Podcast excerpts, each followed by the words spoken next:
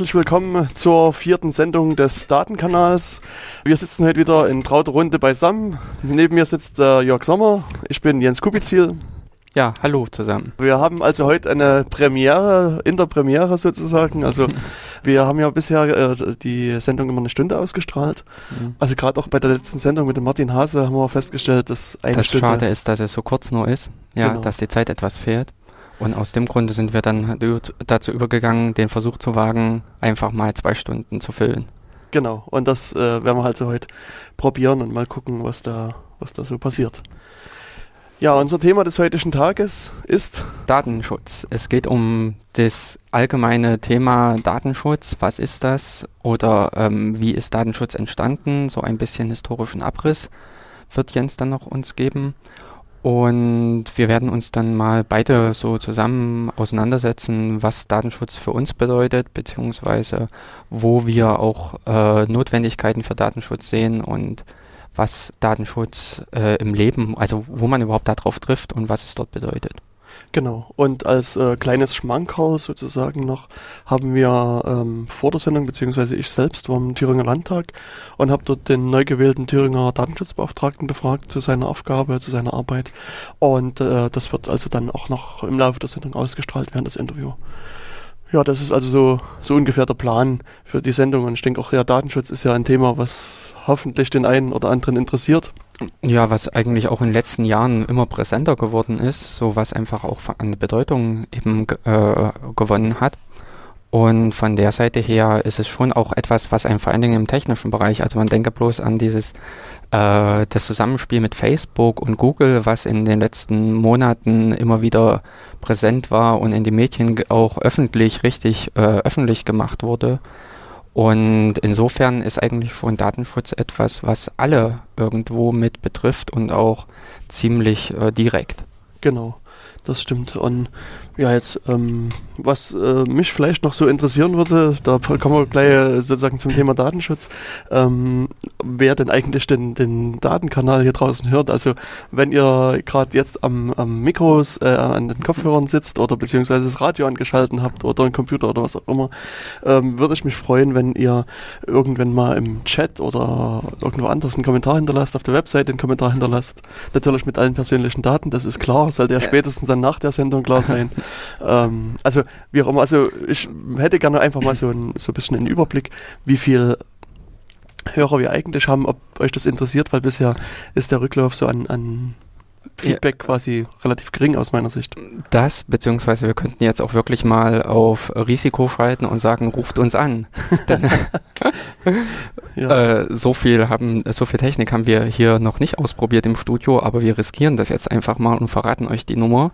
Das wäre. Da, da muss ich aber gleich mal unterbrechen, weil, ähm, also man könnte zwar die Nummer verraten, aber äh, meines Wissens ist es so, dass wir die erst beim Sender also freischalten müssen. Die müssen also quasi hier im äh, Radio das, das, den Kanal zum Telefon freigeben. Und Sicher? Weil letztens haben wir jetzt nicht gemacht, das war, war halt so eine, so eine eher eine spontane hm. Nee, Idee weil bei uns vorhin klingelte, äh, nee, in einer letzten Sendung klingelte es auch mal während. Okay, also Aber ist egal, Jörg verrät euch die Nummer und wir probieren äh, das einfach. Wer möchte, kann gerne anrufen und ist dann genau, eventuell live wir, in der Sendung. Wir starten mal einfach den Versuch und ähm, probiert einfach mal, ob ihr durchkommt. Das ist dann in Jena die 03641, die Vorwahl natürlich und 5, 5 mal die 2. Genau. So ist es. Aber jetzt, äh, denke ich, kommen wir erstmal wieder zurück zu unserem Thema ähm, Datenschutz, äh, was wir jetzt ein bisschen ja. besprechen wollen. Ja, wie der Jörg schon sagte, ich denke, am Anfang müssen wir halt so ein bisschen mal in die Vergangenheit gucken. Das bietet sich aus meiner Sicht an, weil, mhm. ähm, also so, dass bei diesen Rechtsthemen ist so, ist ja einfach so, dass es Rechtsthemen was Menschengeschaffenes sind.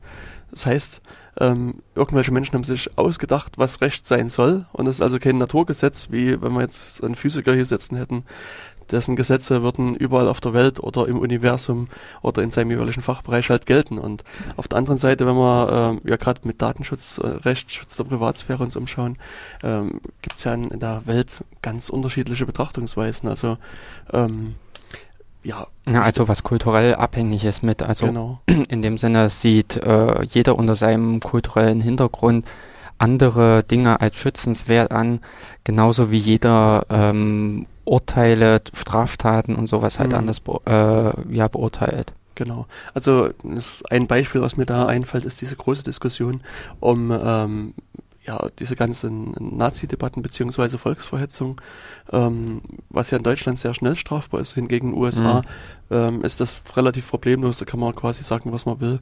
Und das ist ja auch ein Problem, was die äh, Justiz in Deutschland sehr stark umtreibt, weil eben die rechtsradikalen Seiten in den USA hier auch frei zugänglich sind und aber eigentlich diese Äußerungen in Deutschland so nicht zulässig sind. Also das ist so eines der klassischen Beispiele. Oder wenn ich so an, an die Niederlande, unser Nachbarland denke, ähm, da ist es ja meines Wissens auch so, dass die äh, Polizei beziehungsweise interessierte Leute einfach mal den Nachbarn besuchen dürfen und in sein Haus reinkommen dürfen. Äh, was, also so, was, was ich bei uns so als klassische Hausdurchsuchung vielleicht bezeichnen würde. Wobei, ich glaube, in Niederlanden ist, ein, ist es ein bisschen abgeschwächt. Ähm, und in Deutschland geht das einfach nicht. Also er kann ja immer einfach der Polizist, weil es ihm gefällt, mal vor der Tür klopfen und dann mal reinrennen. Mhm. Oder ich habe jetzt, ähm, also letztes Wochenende waren in Chemnitz die Linux-Tage. Und da fällt mir das, äh, ist mir das auch wieder aufgefallen, dass in Kanada äh, gibt es wohl ein Gesetz, äh, da wird beobachtet, ob Bürger einen gewissen Stromverbrauch am Tag haben. Also so ein mhm. Durchschnittsverbrauch pro mhm. Tag.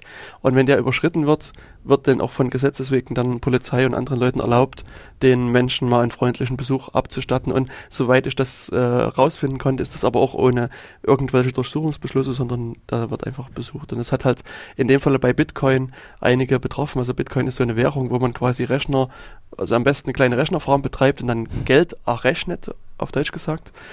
Und ja, das haben halt viele dann zu Hause gemacht, haben sich da einen Rechnerpark aufgebaut, haben unwahrscheinlich viel Strom verbraucht.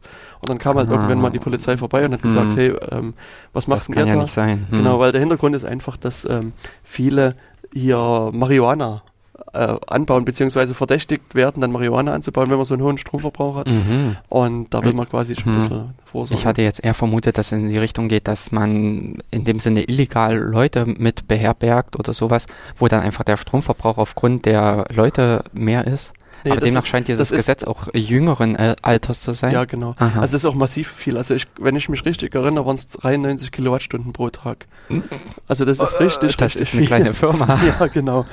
Also ich habe dann daraufhin, als ich das gelesen hatte, mal meinen äh, Stromverbrauch von zu Hause ausgerechnet und das ist also... Nee, äh, die Frage ist, ob man auch mit einer Marihuana-Farm dahin kommt. Ja, also vermutlich ab der Grenze dann schon. Ich, äh, äh, weiß nicht. Aber wie gesagt, mhm. ich habe das auch eher aus Presseberichten entnommen und äh, da kann es durchaus auch ein paar Fehler geben. Ja, aber gerade beim Thema Datenschutz ist es ja so, wenn wir uns äh, mal ein bisschen weiter zurückbewegen, also Datenschutz hängt ja auch sehr oft, also sehr mit dem Schutz der Privatsphäre zusammen, beziehungsweise Ver Verarbeitung von Daten, wie das mhm. ja schon im Namen drin ist. Und ähm, ja, jetzt denke ich so an die Neandertaler, die äh, unbegleitet äh, wahrscheinlich durch die Wälder rannten. Und für die war das äh, vermutlich einfach kein Thema, sich irgendwie mit Datenschutz auseinanderzusetzen. Und erst in den späteren Jahren dann gab es dann auf einmal eine Notwendigkeit, hier ähm, seine Privatsphäre und auch seine Daten zu schützen. Also so im Mittelalter sagt man, gab es so ein paar Ansätze ähm, beim sozusagen praktischen Datenschutz. Also haben schon früher sich Philosophen ein bisschen Gedanken dazu gemacht zu, zu diesem Thema Privatsphäre. Aber so ähm, ab Mittelalter und dann später ähm, fingen dann die Leute erstmals an, sich so Gedanken um den Schutz von diversen Daten zu machen.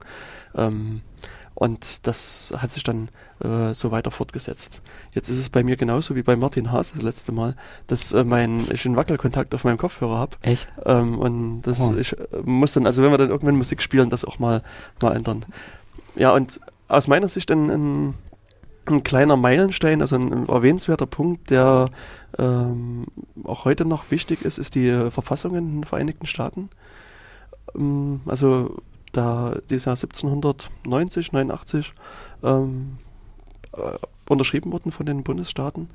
Und äh, ja, neben dieser Verfassung gibt es immer so Zusatzartikel. Also die Verfassung wird quasi in einem sehr relativ komplizierten Verfahren immer erweitert und, und erweitert. Und ähm, es gab am Anfang ein paar Zusatzartikel und dann in den Folgejahren sind dann halt immer wieder Zusatzartikel geschaffen worden. Also wenn ich mich recht erinnere, ist die USA jetzt irgendwie bei 27 Zusatzartikeln und der letzte ist auch erst, also um die 30 Jahre alt, glaube ich. Ich glaube in den 70er, 80er Jahren irgendwann ist der letzte ähm, dazugekommen. Also wird da halt immer noch, noch ein bisschen was geändert.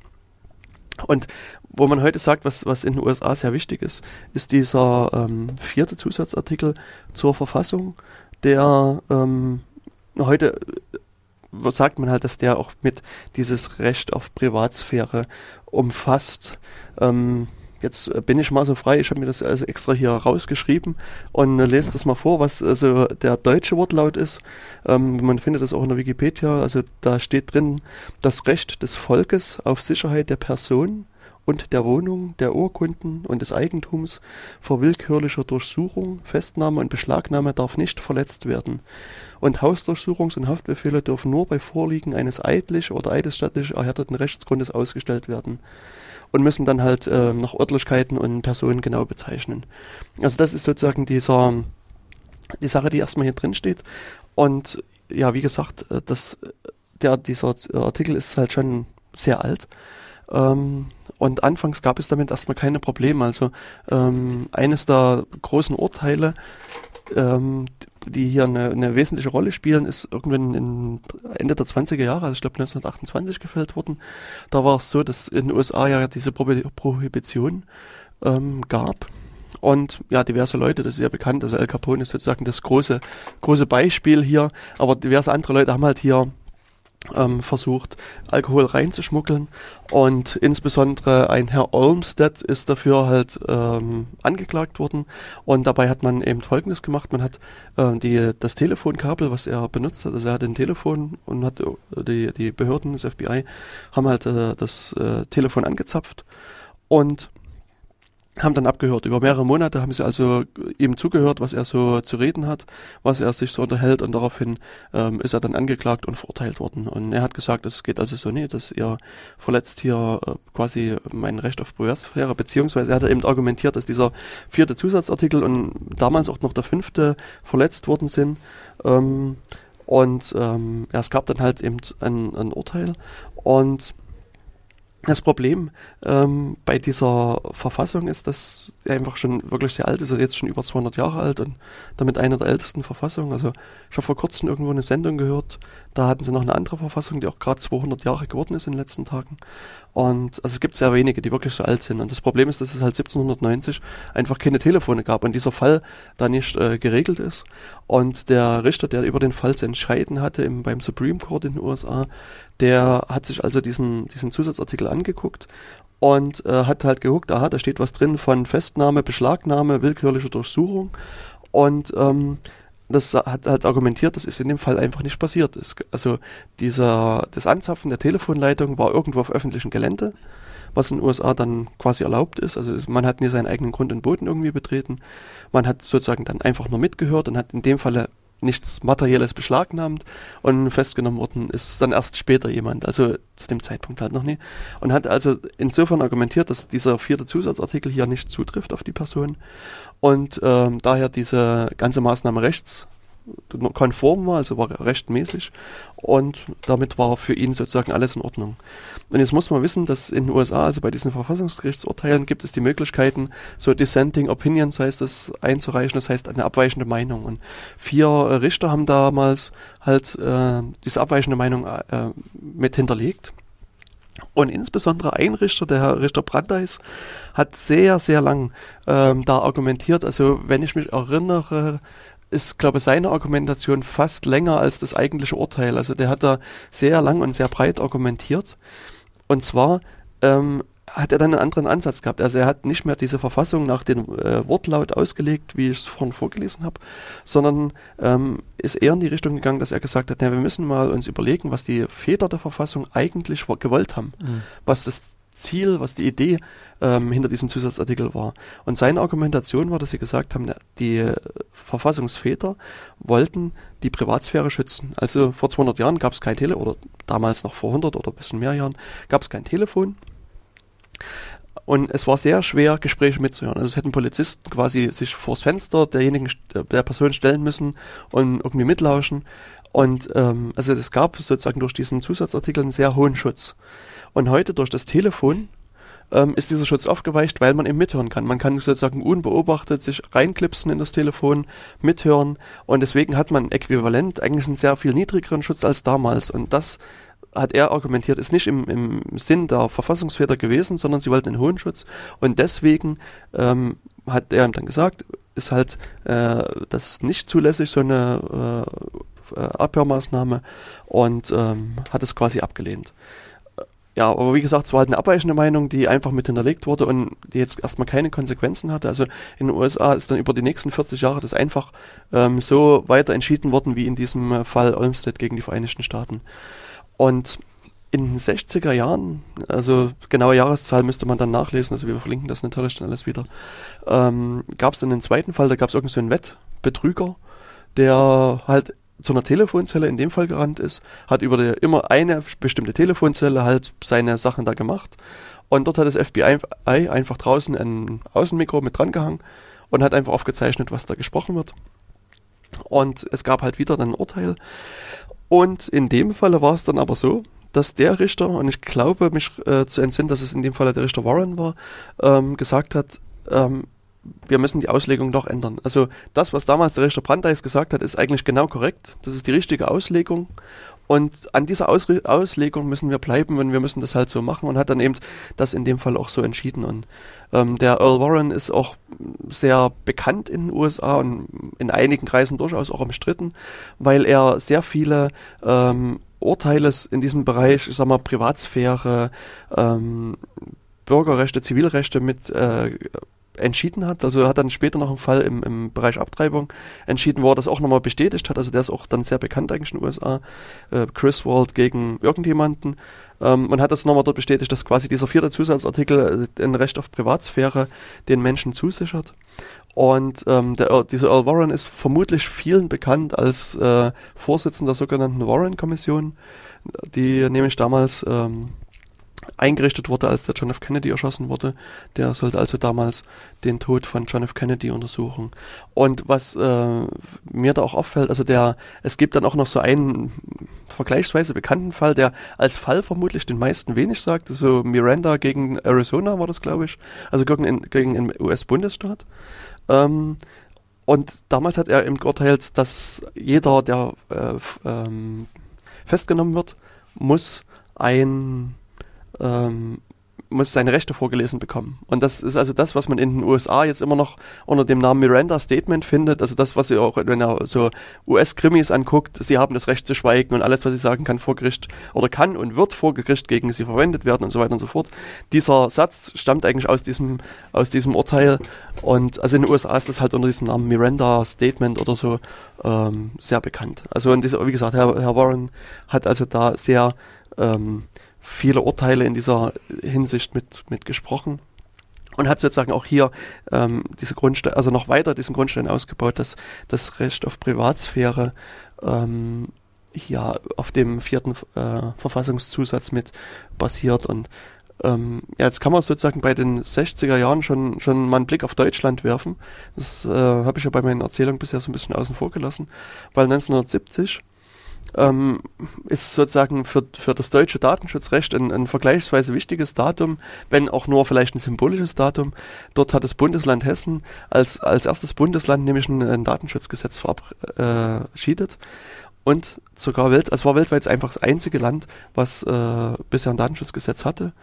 Und ja, das ist also sozusagen, damit äh, rühmt sich sozusagen Hessen auch noch heute. Und wenn man halt sozusagen irgendwas zu Datenschutz liest, wird das immer sehr lobend mit erwähnt, dass also Hessen hier Mhm. Und weißt du, was der Anlass dazu war? Also ähm, 70 klingt ja so ein bisschen, dass das noch Auswirkungen von 68 war.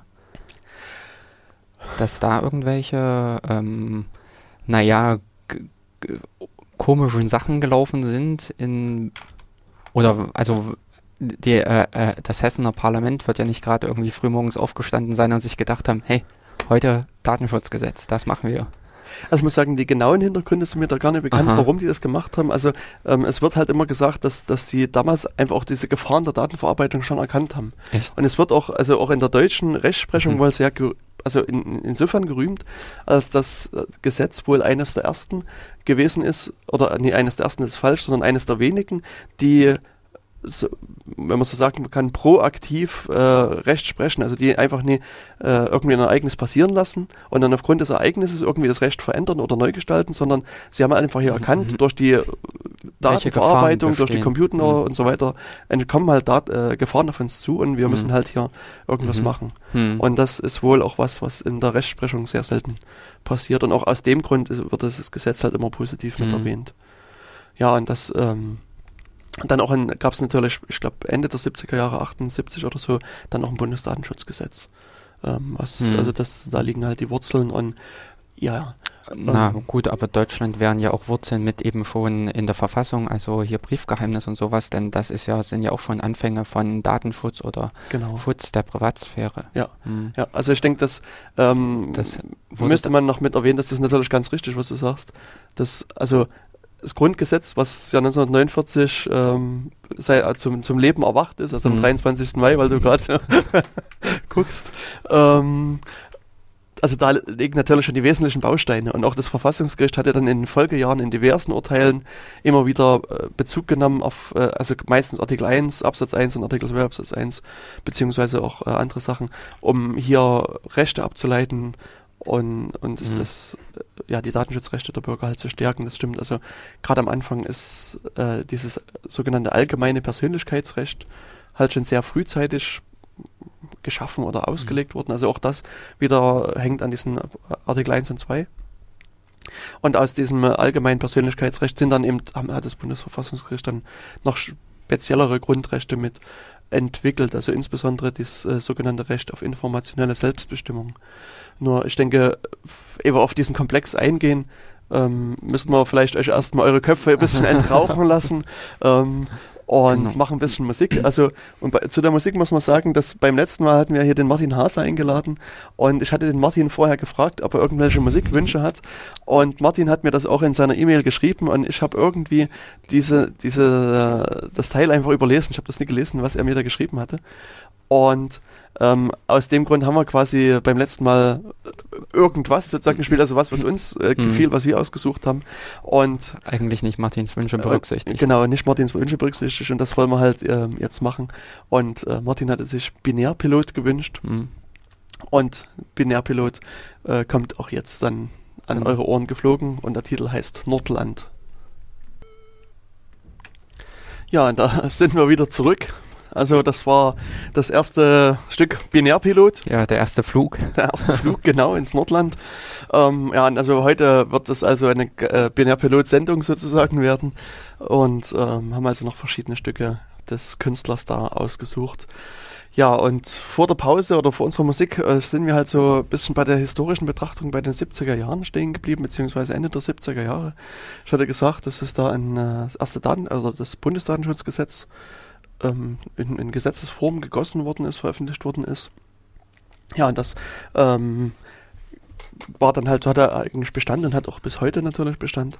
Aber für die, ich sag mal, deutsche Datenschutzgeschichte war dann insbesondere das Jahr 83 sehr wichtig, sehr bemerkenswert. Und zwar ähm, gab es dort eine Volkszählung. Also äh, meines Wissens sollte schon 82 die Volkszählung stattfinden. Allerdings ähm, hat man einfach irgendwie Finanzprobleme wohl damals gehabt und hat gesagt, okay, wir verschieben das noch um ein Jahr. Und ja, am 1983 äh, stand dann eben die Volkszählung vor der Tür. Und der eine oder andere wird es vielleicht wissen, auch im Jahre 2011 gab es eine Volkszählung, mhm. nur dass die halt ganz anders äh, ablief als die damalige Volkszählung. Also damals war es geplant, dass also die Volkszähler, die Erhebungsbeauftragten, wie es heute heißt, von Tür zu Tür gingen, geklingelt haben, hatten dann einen großen Fragebogen mit dabei und haben dann diverse Eigenschaften abgefragt. Also Name, Adresse, Telefonnummer, ähm, Alter, Geschlecht und so weiter und so fort. Also äh, eine ganze, ganze Großzahl von, von Eigenschaften. Und ja, damals waren die Bürger doch sehr bewusst im Umgang mit ihren Datenschutz ihrer Privatsphäre und haben gesagt, das, das gefällt uns nicht, das geht uns zu weit. Es äh, setzten also gleich Proteste ein. Es gab also sehr große Demonstrationen. Also ich hatte mich mit dem Rolf Gössner am letzten, nee, schon vor zwei Jahren mittlerweile unterhalten. Also Rolf Gössner ist ein Verfassungsrechtler am Bremer Gericht, glaube ich. Und ähm, er meinte, er war halt auch damals schon aktiv halt gegen die, äh, gegen die, die Volkszählung und er hat damals vor Seelen gesprochen, wo mehrere tausend Leute drin saßen. Und wir hatten äh, da auch eine gemeinsame Veranstaltung, auch damals auf, äh, zu dem Zensus. Und in dem Saal saßen vielleicht 20, sagen wir 30 Leute, um es ein bisschen aufzurunden, aber viel mehr als 30 Leute waren es dann nicht. Also es war halt eine wesentlich andere Grundlage. Ja, und also es gab halt einen massiven Protest gegen diese Volkszählung in der Bevölkerung und Natürlich haben diverse Leute dann auch gesagt, wir müssen dagegen vor dem Verfassungsgericht klagen. Wir müssen also hier dem gerichtlichen Riegel vorschieben. Wenn ich mich richtig erinnere, gab es auch irgendwie eine einstweilige Verfügung des äh, Verfassungsgerichtes. Und im Dezember äh, 83 gab es dann eben das Urteil. Und ja, dieses Urteil ist heute noch sehr präsent und sehr bekannt. Also unter dem Namen Volkszählungsurteil wird es gehandhabt. Und bei diesem Volkszählungsurteil wurde eben ein neues Grundrecht ähm, erschaffen. Also die Richter haben dort ähm, ja, sich quasi neues Recht ausgedacht. Und dieses neue Grundrecht haben sie genannt das Recht auf informationelle Selbstbestimmung. Und zwar haben sie einfach gesagt, dass ähm, das Gesetz, äh, dieses ähm, Gesetz der Volkszählung lässt halt unklar, was mit den Daten wirklich passiert. Also es, es fehlt so ein bisschen Verwendungszweck. Es ist, also der Bürger bleibt ein bisschen im Unklaren und ähm, haben halt auch gesagt, wenn, wenn jetzt man als Bürger die Angst haben muss, dass man quasi so verdatet wird, dass die Daten irgendwo gespeichert werden, es bleibt unklar, was passiert, kommt es dazu, dass der Bürger selbst sein Verhalten ändert. Er versucht sich nämlich anzupassen, er versucht sozusagen sich zu überlegen, was erwartet man von ihm, was ist richtiges Verhalten und genau so verhält er sich.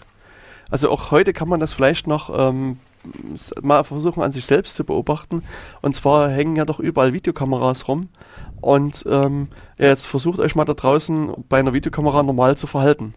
Das, ähm, also wenn Leute halt beobachtet werden, führt das doch sehr schnell zu ein paar Merkwürdigkeiten in, in den Verhaltensweisen. Und ja, das Verfassungsgericht wollte halt hier einfach die Bürger auch schützen vor einer Verdatung, kann man mhm. so sagen und hat eben dieses Recht auf informationelle Selbstbestimmung dann geschaffen und hat halt gesagt, dass also dieser in, Sinn, der Inhalt dieses Rechts auf informationelle Selbstbestimmung ist halt, dass jeder Bürger für sich selbst das Recht hat, über seine Daten zu bestimmen. Das heißt, wem gebe ich meine Daten, wem gebe ich sie, in welcher Form gebe ich sie und so weiter. Also ähm, das ist also noch ein wichtiges Recht, was auch heute noch eine wesentliche Rolle spielt, was auch im, im Datenschutzgesetz mit ähm, verankert, also in gewisser Weise auch mit verankert ist. Ja, und wie gesagt, das war ein großer Meilenstein. Ähm, also auch insbesondere gab es danach keinerlei Versuche mehr, eine Volkszählung, also eine große Volkszählung zu machen, einen sogenannten Makrozensus. Und dieser äh, Zensus jetzt im Jahre 2011 war der erste Zensus seit eben 1983. Und ja, der ist jetzt im Wesentlichen Geschichte. Also es gibt noch einige Klagen, auch wie 1983 gab es sehr viele Leute, die halt gesagt haben, das stört uns, das passt uns nicht, wir klagen dagegen. Ähm, also es gibt noch mal eine Handvoll Klagen, die anhängig sind meines Wissens, aber im Wesentlichen ist da, also die, die Klagen, die es bisher so gab, sind halt entweder gar nicht zur Entscheidung angenommen worden, beziehungsweise auch von den Verwaltungsgerichten abgelehnt worden. Also man wird hier erst im Nachgang und vermutlich erst sehr viel später ähm, rauskriegen, ob diese diesjährige Volkszählung verfassungskonform war oder nicht. Und hm, was man eben so auch sagen muss, also im Vergleich zu der 83er Volkszählung war es halt diesmal so, dass eben nicht die gesamte Bevölkerung befragt wurde, sondern es wurde eine Stichprobe gezogen. Also man geht von ungefähr 10% der Bevölkerung aus. Und nur diese Leute wurden befragt, sodass es quasi an 90 Prozent der Leute mehr oder weniger vorbeigegangen ist. Die werden von dieser Volkszählung nie was gehört haben. Es ist dann halt nur so gewesen, dass ihre Datensätze von den äh, Meldeämtern und anderen Stellen dann einfach abgezogen worden sind und dann an, weitergemeldet worden sind. Also insofern ist das heute halt ein, ein, Unterschied zu der damaligen Volkszählung gewesen. Aber eben, wie gesagt, dieses Recht auf informationelle Selbstbestimmung ähm, war also ein sehr wesentlicher Bestandteil und ist äh, eine Sache, auf die also heute immer noch zurückgegriffen wird. Und ja, in den Folgejahren ähm, gab es immer mal wieder Entscheidungen, also ähm, die zum beim Bundesverfassungsgericht gelandet sind und die halt auch so ein bisschen diese, diesen Bereich Datenschutz äh, betreffen. Also eine Sache, da geht es auch wieder um staatliche Abhörmaßnahmen, nämlich um den sogenannten großen Lauschangriff ähm, auch damals, also vielleicht kann sich der eine oder andere noch erinnern, als dieser große Lauschangriff beschlossen wurde. Das war damals ein Grund für die damalige Justizministerin von ihrem Amt zurückzutreten. Und die damalige ist auch die heutige Justizministerin, nämlich Frau Leuthäuser-Schnarrenberger. Also ähm, sie hat damals aus Protest gesagt, sie tritt hier als Justizministerin zurück.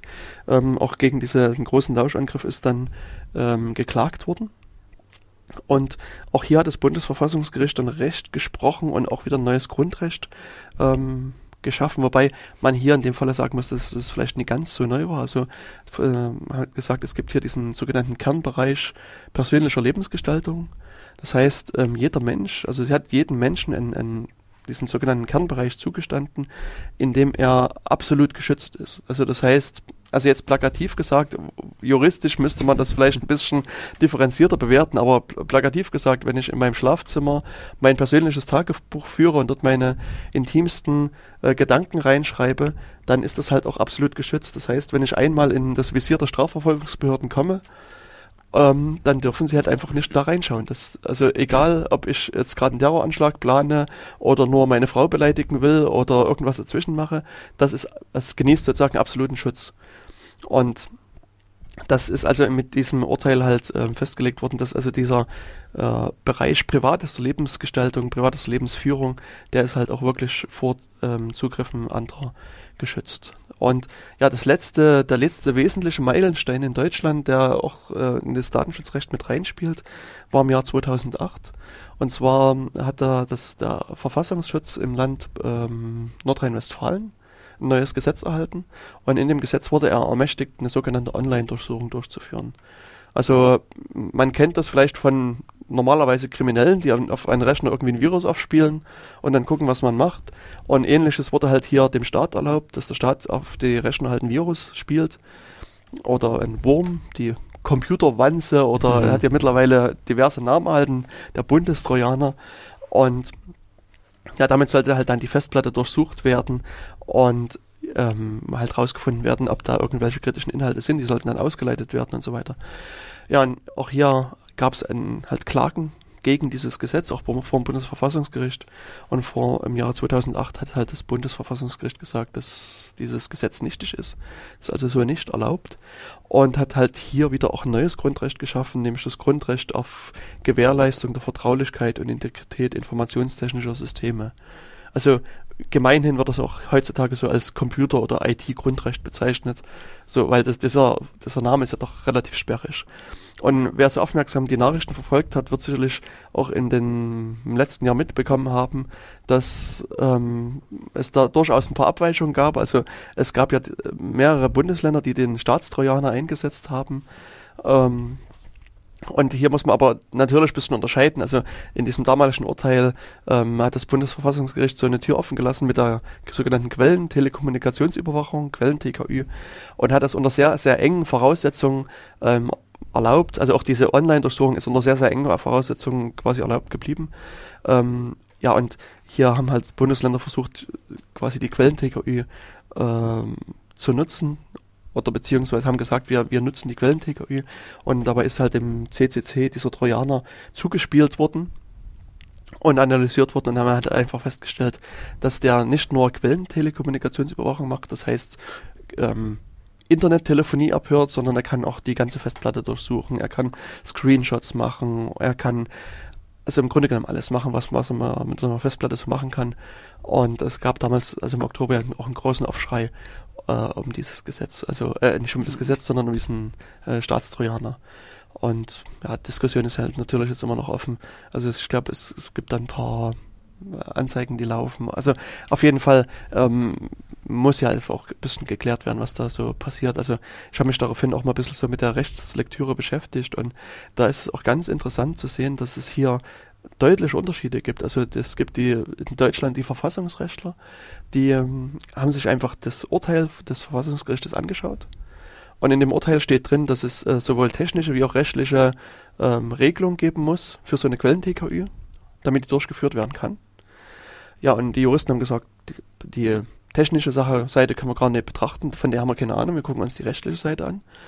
Und dort war es nach deren Meinung so, dass es keinerlei Gesetze gibt, außer ähm, in Bayern und im BKA-Gesetz im Bund, wo es ähm, Regelungen, also grundsätzlich erstmal Regelungen gibt. Ansonsten hat kein ein weiteres Bundesland irgendwelche Regelungen hier getroffen. Und insofern sind Sie der Meinung, dass das grundsätzlich unzulässig ist, so eine Maßnahme. Das heißt also, alle anderen Bundesländer, die das eingesetzt haben, dürfen, haben das quasi nach deren Meinung unzulässigerweise eingesetzt. Allerdings, und das ist jetzt interessant, äh, kommt ein Strafrechtler damit ins Spiel. Die Strafrechtler haben halt hier eine ganz andere Sichtweise auf die Dinge und sagen, naja, also es gibt ja da so ein, eine Strafprozessordnung und da gibt es den Paragraph 100a und den kann man hier heranziehen und dann ist das alles in Ordnung. Und da hat sich auch, das ist auch über die Zeit hinweg geändert. Also am Anfang gab es jemanden, der da noch sehr vorsichtig rangegangen ist und hat gesagt, na ja, für eine Übergangsfrist könnten wir das ja vielleicht anwenden. Und der nächste hat dann schon diese Übergangsfrist ein bisschen weiter gefasst und dann wurde das halt wegdiskutiert. Also und ähm, die Amtsgerichte, die dann diese Maßnahme genehmigt haben in Deutschland, haben sich eben doch alle auf die strafrechtliche Literatur bezogen und haben halt gesagt, eben nach danach ist es halt erlaubt und ja, jetzt muss es halt auch sicherlich noch bewertet werden. Also dieses äh, so, sogenannte Computergrundrecht ist sozusagen hier das letzte Grundrecht, ähm, was eine Rolle spielt. Und ja, wenn wir so ein bisschen noch äh, kurz bei der rechtlichen Seite bleiben, ähm, hat neben dem Bundesdatenschutzgesetz gibt es halt auch einzelne Länderdatenschutzgesetze, die äh, so Verfahren im Land regeln. Und Thüringen hat auch sehr, sehr lange schon ein Landesdatenschutzgesetz. Ich bin gerade mit der Jahreszahl unsicher, ähm, müsste man dann halt mal gucken. Ähm, auf jeden Fall gab es halt im letzten Jahr da auch eine Änderung. Nee, also im letzten Jahr gab es die Diskussion dazu. Geändert wurde es halt dieses Jahr am 13. Januar. Ähm, gab es halt einige Neuerungen. Und zwar muss man daher vielleicht wieder auf die EU-Ebene nochmal zurückgehen. Also das hatte ich vorhin, ich hatte mich vorhin mit Jörg schon unterhalten ähm, dazu. Also auf EU-Ebene, ähm, wenn man da hinguckt, ist es schon in den 50er Jahren äh, in der Europäischen Menschenrechtskonvention quasi niedergeschrieben worden in dem Artikel 8, dass auch die Einwohner der EU ein Recht auf ähm, Privatsphäre haben, unter anderem. Und äh, ja, und äh, daraus ähm, gab es dann halt noch Konkretisierung dann in den 90er Jahren, also konkret 1995, ähm, gab es eine EGG-Richtlinie, die halt so einen üblichen Namen 95, Schrägstrich, irgendwas, Schrägstrich, irgendwas hat. Und da dieser Datenschutzrichtlinie sollte es darum gehen, äh, dieses Datenschutzrecht in Gesamteuropa zu harmonisieren. Und ein Bestandteil, der da drin mit war, war der Punkt, die Unabhängigkeit der Datenschutzbeauftragten. Nur waren bisher Deutschland immer sehr stolz auf ihre unabhängigen Datenschutzbeauftragten und ähm, wenn wir nach Schleswig-Holstein äh, gucken, gibt es ein Datenschutzzentrum, was extra auch diesen Namen unabhängig mit dem Namen hat, also das unabhängige Landeszentrum für Datenschutz in Schleswig-Holstein. Ja, und ähm, da, die, also bei dieser Datenschutzrichtlinie hat, also Deutschland hat zum Teil das, das dann umgesetzt im, im Bundesdatenschutzgesetz, hat aber gesagt, unsere Datenschützer sind halt unabhängig, das ist alles gut. Und die EU hat gesagt, nee, wir finden, die sind nicht unabhängig. Die sind zwar schon unabhängig, aber noch lange nicht unabhängig genug. Die müssen quasi noch viel unabhängiger mhm. sein. Ja, und da gab es also eine große Diskussion hin und her und die Diskussion endete im Gerichtsverfahren vom Europäischen Gerichtshof. Und der äh, Europäische Gerichtshof hat dann Deutschland verurteilt, dass die Datenschutzbeauftragten in Deutschland also nicht unabhängig sind und die müssen also müssen die Gesetze geändert werden. Und die Umsetzung läuft oder lief gerade. Also einige Bundesländer haben es im letzten Jahr gemacht. Ich habe gerade keinen Überblick, ob es noch Bundesländer fehlen, aber ich würde vermuten, dass es sicherlich noch das eine oder andere Bundesland gibt, wo das noch angepasst werden muss. Und zwar, also da muss man eben sagen, dass, dass das Datenschutzgesetz hier zwischen dem sogenannten öffentlichen und nicht öffentlichen Bereich unterscheidet. Da wird dann auch äh, bei dem Interview, was wir gleich ähm, abspielen, auch der Herr Hasse nochmal mit drauf eingehen. Und bisher war es halt so, dass in dem öffentlichen Bereich, also der Bereich, der sich so um die Behörden kümmert, um die öffentliche Verwaltung, da waren die Datenschutzbeauftragten wirklich unabhängig. Aber im nicht öffentlichen Bereich äh, gibt es je nach Bundesland ganz andere Strukturen. Also in Thüringen war es so, dass das Landesverwaltungsamt dafür äh, zuständig war für den nicht öffentlichen Bereich. Das heißt, wenn man als Bürger sich über eine Privatfirma beschweren will, konnte man, also man konnte schon zum Landesdatenschutzbeauftragten gehen, aber eigentlich hätte man eben zum Landesverwaltungsamt gehen müssen. Und äh, das Landesverwaltungsamt unterstand halt dem Innenministerium und das Innenministerium war auch hier weisungsberechtigt. Und interessanterweise auch das unabhängige Landeszentrum für Datenschutz hatte halt, ich glaube, auch so eine ähnliche Konstruktion, dass dieser Teil halt auch ähm, dem Innenministerium oder äh, irgendeinem Teil halt noch mit unterstand und demzufolge halt auch nee, in dem Sinne unabhängig war. Also es gab, wie gesagt, pro Bundesland waren die Regelungen aber unterschiedlich. Und insofern sind halt die Datenschutzgesetze der Länder geändert worden, auch insbesondere das von Thüringen. Und haben halt gesagt, dass also, nicht, also mehr oder weniger wird nicht öffentlicher und öffentlicher Bereich zusammengelegt und der Landesdatenschutzbeauftragte des Landes hat sich quasi um beide Sachen hier mit zu kümmern. Ja, und jetzt ähm, also das wird halt jetzt umgesetzt, muss man sich überlegen. 1995 war die Richtlinie und 2012 ist die Umsetzung, also es ist also doch eine längere Zeit, die hier vergangen ist. Ja, und ich denke, an der Stelle, jetzt haben wir den Landesdatenschutzbeauftragten schon mit ins Gespräch gebracht. Ähm, denke ich. Oder die zeitlich, äh, die Historie eigentlich so weit ziemlich bis zum heutigen Tag gebracht. Genau. Und äh, wir würden an der Stelle vielleicht einfach nochmal das Gesagte bei euch ein bisschen sacken lassen. Ähm, könnt nochmal äh, vier Minuten ein bisschen nachdenken. Äh, oder wild bei Google recherchieren, ob alles das, was gesagt wurde, stimmt. Und genau. Äh, ob die Zahlen auch auf den Tag getroffen wurden. Und ja, dafür wollen wir euch jetzt ein bisschen Zeit geben. Nochmal mit dem Binärpiloten, diesmal mit Geeks. Und ja, wir beginnen einfach mal. Und da sind wir wieder zurück an Kopfhörer, am, ja, am Mikrofon. Mikrofon. Ja, genau. Also ja, vor der äh, Pause jetzt oder vor dieser Musik haben wir so ein bisschen äh, ja, die Geschichte versucht zu beleuchten. Ein paar äh, Schwerpunkte haben wir uns rausgegriffen. Oder ich mir in dem Fall. Ich habe fast das erste Stück alleine bestritten. Ja, und wir waren ein bisschen stehen geblieben bei dem äh, Datenschutzbeauftragten. Also jedes Bundesland hat einen eigenen Datenschutzbeauftragten, der sich natürlich so ein bisschen um das Land selber kümmern muss, um die Einhaltung des Datenschutzes im Land, sowohl halt um Behörden wie auch Privatfirmen. Ja, und ich habe dazu halt einfach mich mit dem Thüringer Landesdatenschutzbeauftragten getroffen und äh, mich mit ihm halt ein bisschen unterhalten. Also der Herr Dr. Lutz Hasse ist seit 1. März neu im Amt in Thüringen. Vorher, also unser erster Datenschutzbeauftragte war eine Datenschutzbeauftragte, also eine Frau. Ähm, die Frau Silvia Liebaug hat am Anfang das Amt inne gehabt und danach kam der Harald Stauch für eine ganze Zeit. Und jetzt halt sozusagen der dritte ist der Lutz Hasse, der jetzt sozusagen die nächsten sechs Jahre vermutlich uns hier als Datenschutzbeauftragter im Land erhalten bleibt. Ja, und grundsätzlich als Bürger ist es natürlich, also hat, wird er dann, werden wir dann noch sehen, hat er immer wieder betont, dass es ihm wichtig ist, dass auch die Bürger sich an ihn wenden, wenn sie Fragen zum Datenschutz haben, wenn sie irgendwo Datenschutzprobleme haben.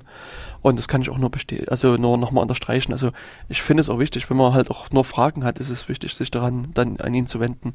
Und er als Datenschutzbeauftragter kann vermutlich auch hier gute Auskunft geben. Also ich persönlich mache das auch durchaus so, wenn ich Probleme sehe beim Datenschutz, äh, die ich so nicht regeln kann, versuche ich mich an den jeweiligen Datenschutzbeauftragten des Landes zu wenden und da halt meine Fragen zu stellen und dann gibt es halt auch meistens ähm, gute Antworten. Also es, es differiert halt so ein bisschen von Bundesland zu Bundesland.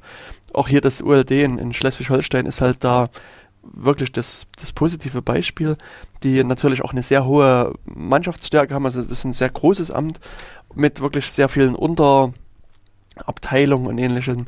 Also die haben natürlich sehr viel Manpower als jetzt vielleicht eine vergleichsweise Behörde, kleine Behörde wie in Thüringen oder in Sachsen oder Sachsen-Anhalt. Oder vielleicht oder auch Saarland. Oder Saarland. Bremen. Ja, genau. Also da werden es vermutlich noch viel weniger Leute sein, die da drin sitzen. Also ähm, ja, das ist einfach mhm. natürlich ein bisschen unterschiedlich. Und ich würde sagen, an der Stelle haben wir einfach mal genau, das, das, das Interview mit Interview ab, hört euch das mal an und hinterher werden wir dann ein bisschen versuchen drüber zu reden ja, dann viel Spaß beim Zuhören. Ja, ich äh, bin heute ein bisschen aus Jena rausgewandert, bin äh, sitze jetzt gerade im Thüringer Landtag im Büro von dem Herrn Dr. Lutz Hasse. Der Herr Dr. Hasse ist äh, seit kurzem der neue Thüringer Landesdatenschutzbeauftragte.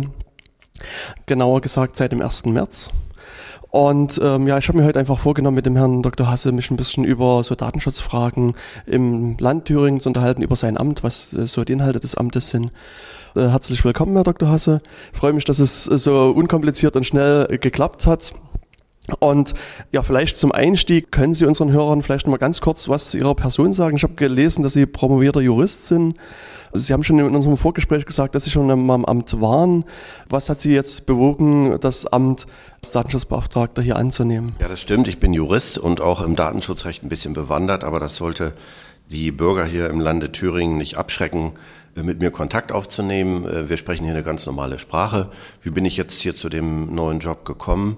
Äh, ich war schon mal vier Jahre Referatsleiter, Rechtsreferatsleiter hier beim Datenschutzbeauftragten, kenne also die Behörde, hatte das Glück, mitwirken zu können bei der Entwicklung des neuen Thüringer Datenschutzgesetzes, war da so in vorderster Front und da stellte sich dann irgendwann die Frage, weil der alte Datenschutzbeauftragte Herr Stauch äh, äh, ging, dessen Legislatur ablief, machen wir das jetzt oder bin ich der richtige Mann dafür? Ja, das hat sich dann so ergeben. Die politische und sonstige Konstellation war ganz günstig am Wahltag ja, und das war ja dann auch so eine knappe Punktlandung. Ich kann Ihnen nur viel Erfolg erstmal für die nächsten sechs Jahre wünschen. Ja, ich denke, für die Bürger und für unsere Zuhörer stellt sich die Frage, was macht eigentlich ein Landesdatenschutzbeauftragter, was sind dessen Aufgaben? Und ja, vielleicht können Sie hier mal ein bisschen ausholen und uns äh, hören, was dazu erzählen. Ja, da gibt es bisweilen so eine äh, kleine irrige Auffassung, was wir hier tun. Also wir, wir stapeln und horten hier nicht die Daten der Bürger, sondern unsere Aufgabe ist es, dafür zu sorgen, dass das Datenschutzrecht eingehalten wird. Wie stellen wir das nun an? Wir sind ja durch das neue Thüringer Datenschutzgesetz zuständig auch für den nicht öffentlichen Bereich. Das heißt, einmal verkürzt ausgedrückt, im öffentlichen Bereich haben wir die Behörden im Auge und im nicht öffentlichen Bereich Unternehmen beispielsweise. Und da haben wir es mit unterschiedlichen Rechtsmaterien zu tun, auch jetzt etwas verkürzt dargestellt, im öffentlichen Bereich mit dem TÜR-DSG, mit dem Thüringer Datenschutzgesetz und im nicht öffentlichen Bereich mit dem Bundesdatenschutzgesetz. Und ja, jetzt müssen wir schauen, äh, halten die Behörden bzw. die Unternehmen das Datenschutzrecht ein. Wir haben die Möglichkeit zu einer sogenannten Kontrolle. Das heißt, wir würden uns kurz anmelden, aber auch dazu sind wir nicht verpflichtet, bei der Behörde oder beim Unternehmen und würden sagen, ähm, wir sind vom Datenschutz und würden gern kontrollieren, ob sie hier das Datenschutzrecht einhalten. Das hat äh, weite rechtliche Aspekte, aber auch technische Aspekte. Ich habe hier ein eigenes Technikreferat. Und dann stellen wir Verstöße fest oder auch nicht. Wenn wir sie feststellen, dann äh, wirken wir darauf hin, wir haben auch beratende Funktionen natürlich, dass diese Verstöße abgestellt werden. Wenn uns das nicht gelingt, haben wir auch bestimmte Rechtsmittel, den Druck etwas zu erhöhen. Auch im neuen Datenschutzgesetz haben wir da gerade auch im nicht öffentlichen Bereich äh, einige Instrumente an die Hand bekommen, die aus meiner Sicht aber immer nur das letzte Mittel darstellen. Äh, mein Schwerpunkt wird sein, zu beraten. Da komme ich aber vielleicht gleich äh, noch drauf zurück. Der, die andere Möglichkeit, dass wir von Datenschutzverstößen erfahren, ist natürlich die, dass Mitarbeiter, Bürger sich an uns wenden, telefonisch per Mail und uns mitteilen, dass sie vermuten, dass hier und dort ein Datenschutzverstoß vorliegt. Das kommt recht häufig vor, Gott sei Dank. Und hm, ich würde die Bürger auch gern animieren, ähm, diesen Weg intensiv zu beschreiten. Wir sind also für Sie da. Wir sind ein Dienstleister für die Bürger, wenn Sie so wollen. Auf solche Hinweise hin seitens der Bürger gehen wir dann in die Spur, wenden uns an die Behörde oder an das Unternehmen, fragen, wie sieht es aus, ist da was dran und äh, möglicherweise, das kommt nicht selten vor, knüpft sich daran dann eine Kontrolle. Jetzt haben Sie äh, gesagt, dass Sie ähm, zu den Firmen hingehen oder zu den Behörden hingehen und da Kontrollen machen. Jetzt könnte ich mir durchaus vorstellen, dass äh, die Behörde eventuell dann sagt, äh, nee, ich lasse hier nicht rein. Sie, sie dürfen diese Akten nicht angucken. Es ist ja auch so durchaus, wenn man die Tätigkeitsberichte ihrer Vorgänger liest, ist es zum Teil, also gerade im medizinischen Bereich ist es mir aufgefallen, vorgekommen, dass bestimmte Ämter gesagt haben, nein, sie dürfen da nicht zugreifen. Haben sie dann Rechtsmittel und wenn ja, welche Rechtsmittel haben sie, um dann trotzdem äh, da zuzugreifen? Wir haben im öffentlichen Bereich, also gegenüber Behörden, äh, noch nicht die Möglichkeiten, die wir im nicht öffentlichen Bereich haben. Also bei Behörden, wenn uns der Zugang verweigert wird, äh, sprechen wir eine sogenannte Beanstandung aus. Also rügen die sogenannte Mitwirkungspflicht, die die Behörden haben laut Thüringer Datenschutzgesetz. Und wenn das dann immer noch nicht fruchtet, ziehen wir die Aufsichtsbehörden, also das Landesverwaltungsamt, letztlich das Innenministerium, zu Rate und von dort können denn äh, aufsichtsrechtliche Maßnahmen getroffen werden. Und bisher gegen diese aufsichtsrechtlichen Maßnahmen können sich dann aber die betroffenen Behörden wiederum wehren. Äh, das haben wir auch schon hier und dort durchgespielt, ähm, hatten aber dann glücklicherweise bisher immer Erfolg und haben dann auch die Akten einsehen können, die wir einsehen wollten. Und äh, wie kann man das so allgemein sagen? Äh, treffen Sie bei Ihren äh, Nachfragen oder bei Ihren Nachforschungen eher auf Widerstand oder werden Sie vergleichsweise mit offenen Armen äh, begrüßt? Ja, das ist eine gute Frage. Wenn sich der Datenschutz anmeldet oder auch unangemeldet vor der Tür steht, gibt es bei den Behörden schon so eine gewisse Abwehrhaltung, weil die wissen nicht genau, wie tief wir jetzt äh, bohren und forschen und was auf die Behörde zukommt.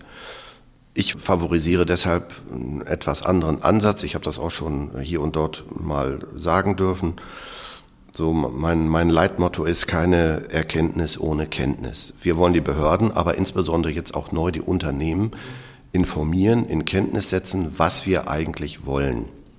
Ziel ist es, da ich davon aus, nach meinem bisherigen Kenntnisstand davon ausgehen muss, äh, dass der Datenschutzstandard in Thüringen nicht der höchste ist, wir verfolgen den Ansatz, also zunächst zu informieren, Kenntnisse zu verschaffen, zu sagen, was wir wollen. Und dann schließt sich auch im nicht öffentlichen Bereich so eine Phase der, der Kontrollen an. Natürlich nicht flächendeckend, dafür ist meine Behörde zu klein, das werden Stichproben sein. Und dann werden wir uns auf diese Weise nach und nach ein Bild verschaffen, ist die Kenntnisvermittlung erfolgreich verlaufen, müssen wir da noch intensivieren also mein Ansatz ist es nicht, mit der Keule zuzuschlagen, die allerdings das Datenschutzrecht äh, hergibt. Ja, Sie haben es gerade schon erwähnt, dass Ihre Behörde klein ist. Also für Leute, die sich so ein bisschen für Datenschutzfragen interessieren, ist vermutlich dieses unabhängige Landeszentrum für Datenschutz in Schleswig-Holstein sehr präsent, die, wenn ich es richtig in Erinnerung habe, über 200 Mitarbeiter haben. Ich glaube, mich zu erinnern, dass, äh, dass der Thüringer Landesdatenschutzbeauftragte zwölf Stellen hat. Äh, müssen Sie mich korrigieren, wenn es falsch ist. Ist es denn jetzt im Laufe Ihrer Amtszeit geplant, diese Stellen zu erhöhen oder werden Sie bei dieser Stellenbesetzung ungefähr bleiben? Ja, die Zustände in Schleswig-Holstein sind natürlich paradiesisch. Da sind wir in Thüringen weit entfernt. Man muss allerdings auch wissen, dass der schleswig-holsteinische Datenschutzbeauftragte Weichert auch Aufgaben für andere Daten Schützer in anderen Bundesländern wahrnimmt. Also da laufen einige Aufgaben zusammen. Dementsprechend braucht er auch mehr äh, Personal. Ja, wir sind hier eine kleine Behörde, aber ich habe aus dem politischen Raum Signale empfangen, dass äh, unsere neue Aufgabe, also die datenschutzrechtliche Betreuung des nicht öffentlichen Bereichs, auch untersetzt werden wird. Die Haushaltsverhandlungen laufen ja noch mit der einen oder anderen Stelle und äh, ja, die Aufgaben haben wir jetzt schon, aber noch nicht das Personal. Sie können sich also vorstellen, dass meine Mitarbeiter und Mitarbeiterinnen derzeit äh, ja ganz schön intensiv eingespannt sind. Können Sie vielleicht noch mal kurz etwas erzählen, wie Ihr Amt derzeit strukturiert ist? Ja, wir haben zwei Rechtsreferate, die haben die äh, Aufgaben im öffentlichen und im nicht öffentlichen Bereich unter sich aufgeteilt und ein Technikreferat. Hm, da muss ich dazu sagen, dass der Leiter des Technikreferates oder dass die Stelle derzeit vakant ist. Ähm, nächsten Samstag wird eine Ausschreibung erfolgen. Da müssen wir sehen, dass wir geeignetes Personal dort bekommen. Ja, belastend für meine Behörde ist der Weggang meines Stellvertreters. Dort wird es, denke ich, nicht so einfach sein, ähm, ja, adäquaten Ersatz zu finden. Auch wenn Sie daran denken, dass vielleicht Konkurrentenklagen erhoben werden, wird das einige Zeit dauern. Und bis dahin ähm, darf ich nicht nur die Behörde leiten, sondern muss dann auch das eine Rechtsreferat komplett übernehmen. Also ja, da wird hier in meiner Behörde auch nachts, denke ich mal, das Licht brennen. Eine weitere Frage, die mir zufälligerweise entstanden ist. Also ich beschäftige mich so ein bisschen mit äh, dem Thema Videoüberwachung und habe vor vielen Jahren mal für Jena so eine versucht, eine Karte zu erstellen, wo vom, also überwiegend Privatleute äh, Videokameras aufhängen. Vor kurzem musste ich aufgrund eines Notfalles zur Leitstelle der örtlichen Feuerwehr in Jena und war sehr überrascht, als mich dort am Eingang eine Videokamera anlächelt. Das Modell ist mir auch sehr bewusst äh, oder bekannt, weil das sehr viele technische Möglichkeiten. Also es kann äh, Farbaufnahmen und äh, Schwarz-Weiß-Aufnahmen umschalten, also kennt Tag und Nacht und macht entsprechend eine Umschaltung nach den Angaben des Herstellers. Es kann äh, Gespräche aufnehmen, kann äh, quasi als Lautsprecher fungieren. Wie bewerten Sie eine solche Videokamera? Ist das schon, schlägt, schlägt das schon über die Stränge? Müsste man sich jetzt an Sie wenden und sagen, äh, da müsste man was tun oder ist das noch ähm, eher eine zulässige Anlage? Videoanlagen greifen ja grundsätzlich in das Recht der informationellen Selbstbestimmung ein, aber das ist gerechtfertigt, wenn es eine gesetzliche Grundlage gibt. Und es gibt im, im, Thüringer Datenschutzgesetz neu und auch im Bundesdatenschutzgesetz Regelungen dazu. Ich würde die Bürgerinnen und Bürger dazu auffordern, uns ruhig darüber zu informieren, wenn sie Zweifel haben, ob eine Videoanlage korrekt angebracht ist und aufnimmt oder nicht. Wir würden dann uns diese Anlage vor Ort ansehen, mit den Betreibern sprechen und dann entscheiden, äh, genügt diese Videoanlage den rechtlichen Vorgaben oder genügt sie ihnen nicht. Wenn nicht, äh, wird sie abgebaut oder wir bauen sie notfalls ab. ein Schwerpunkt Ihrer Arbeit soll die äh, Weiterbildung, die Kenntnisweitergabe sein. Gerade wenn ich so an, an Schüler und Studenten denke, die ja vergleichsweise leichtfertig ihre Daten an Facebook, an StudiVZ und an andere äh, sogenannte soziale Netzwerke weitergeben, denke ich, dort gibt es ja enormen Bedarf, auch den vielleicht Schüler näher kennen, aber den ich jetzt auch als Eltern durchaus sehen würde. Haben Sie denn Planungen, schulungsmäßig aktiv zu werden? Ich sagte ja eingangs schon, äh, dass ich in dieser Behörde ja schon einmal vier Jahre wirken durfte und dort in dieser Zeit habe ich äh, Kontakt aufgenommen mit dem Lehrerfortbildungsinstitut, bin auch in Schulen gegangen, um mir einen Überblick zu verschaffen, ähm, also nicht nur ich alleine, auch meine Mitarbeiter, ähm, wie so die Kenntnisstände sind in den Schulen. Das Fazit damals, datenschutzrechtlich sind die nicht bewandert, aber die Schüler als sogenannte Digital Natives, also als digitale Eingeborene, kennen sich natürlich mit der Technik sehr gut aus. Also meine Tochter zum Beispiel, die ist 13 Jahre, kennt sich auch prima aus. Aber diese hintergründigen, tiefgründigen, schleichenden Gefahren sind den äh, Schülern nicht bewusst. Zudem die Rechtskenntnisse äh, im Datenschutzrecht waren nicht vorhanden. Da möchte ich wieder anknüpfen. Erste Gespräche mit dem TILM habe ich bereits wieder geführt, auch mit der Landesmedienanstalt. Da möchte ich meinen Ansatz, Kenntnisse zu verschaffen, um eben die Erkenntnis auszulösen für gewisse Gefahren äh, weiterverfolgen. Vielleicht mit einem kleinen Bild, äh, das mir immer so vor Augen schwebt, kann ich das nochmal untermalen. Kinder, die schwimmen können, die baden hier in der Badeanstalt im klaren Wasser und alles ist äh, ihnen äh, bekannt und macht ihnen Spaß. Aber wenn sie das Geschehen jetzt mal in einen tropischen, trüben Fluss verlagern und die Kinder haben eben Spaß da im Wasser, dann haben sie natürlich ihren Spaß, sehen aber die Bakterien, Viren oder Würmer im doppelten Sinn oder noch größere Gefahren nicht. Und darauf muss ich hinwirken, äh, denke ich, äh, auch in Kooperation vielleicht mit den Universitäten, dass dort äh, dieses Dunkelfeld nach und nach ausgeleuchtet wird. Das Thema Facebook und Co. wird ja auch in der Presse relativ weitgehend diskutiert. Ich will noch mal ganz kurz ein bisschen zurückgehen auf Thüringen. Gibt es aus Ihrer Sicht in Thüringen irgendwas, was aus Ihrer Sicht datenschutzrechtlich wichtig und erwähnenswert ist, worauf vielleicht auch der Bürger achten sollte? Der Bürger muss ein Auge dafür haben oder bekommen, was er mit seinen Daten anstellt. Ähm, also die Videogeschichten spielen in Thüringen eine Rolle, sowohl im nicht öffentlichen als auch im öffentlichen Bereich. Wobei wir im Moment im nicht öffentlichen Bereich diesen Sektor erarbeiten wir uns ja gerade, einige äh, Meldungen haben, denen wir nachzugehen haben. Mm, am Arbeitsplatz sollte man aufpassen, was mit den Daten passiert, vor allen Dingen mit den Personaldaten. Wenn man sich bewegt in seinem sozialen Umfeld, welche elektronischen Medien setzt man ein? Äh, Datenschutz wird oft in Verbindung gebracht mit äh, PC und Internet. Es gibt aber auch Handys beispielsweise. Ähm, da muss man dran denken, dass auch dort Datenflüsse stattfinden und sich die Frage stellen, wie sind die gesichert? Diese Fragen stellen sich äh, wenige Personen.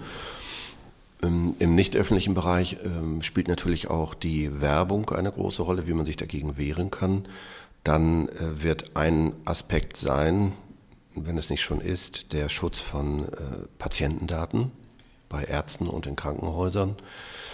Und ähm, der Bürger sollte auch im Auge haben, dass er sowohl nach Datenschutzrecht als auch nach dem Informationsfreiheitsgesetz, das gibt es ja auch noch, die Zuständigkeit soll uns ja auch zuwachsen nach der Koalitionsvereinbarung, das Recht hat, äh, bei Behörden beispielsweise nachzufragen, welche Daten gespeichert sind. Dieses Recht hat er natürlich auch im nicht öffentlichen Bereich.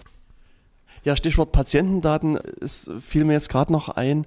Also ich kenne sehr viele Ärzte. Es steht ja nun die Einführung der elektronischen Gesundheitskarte an.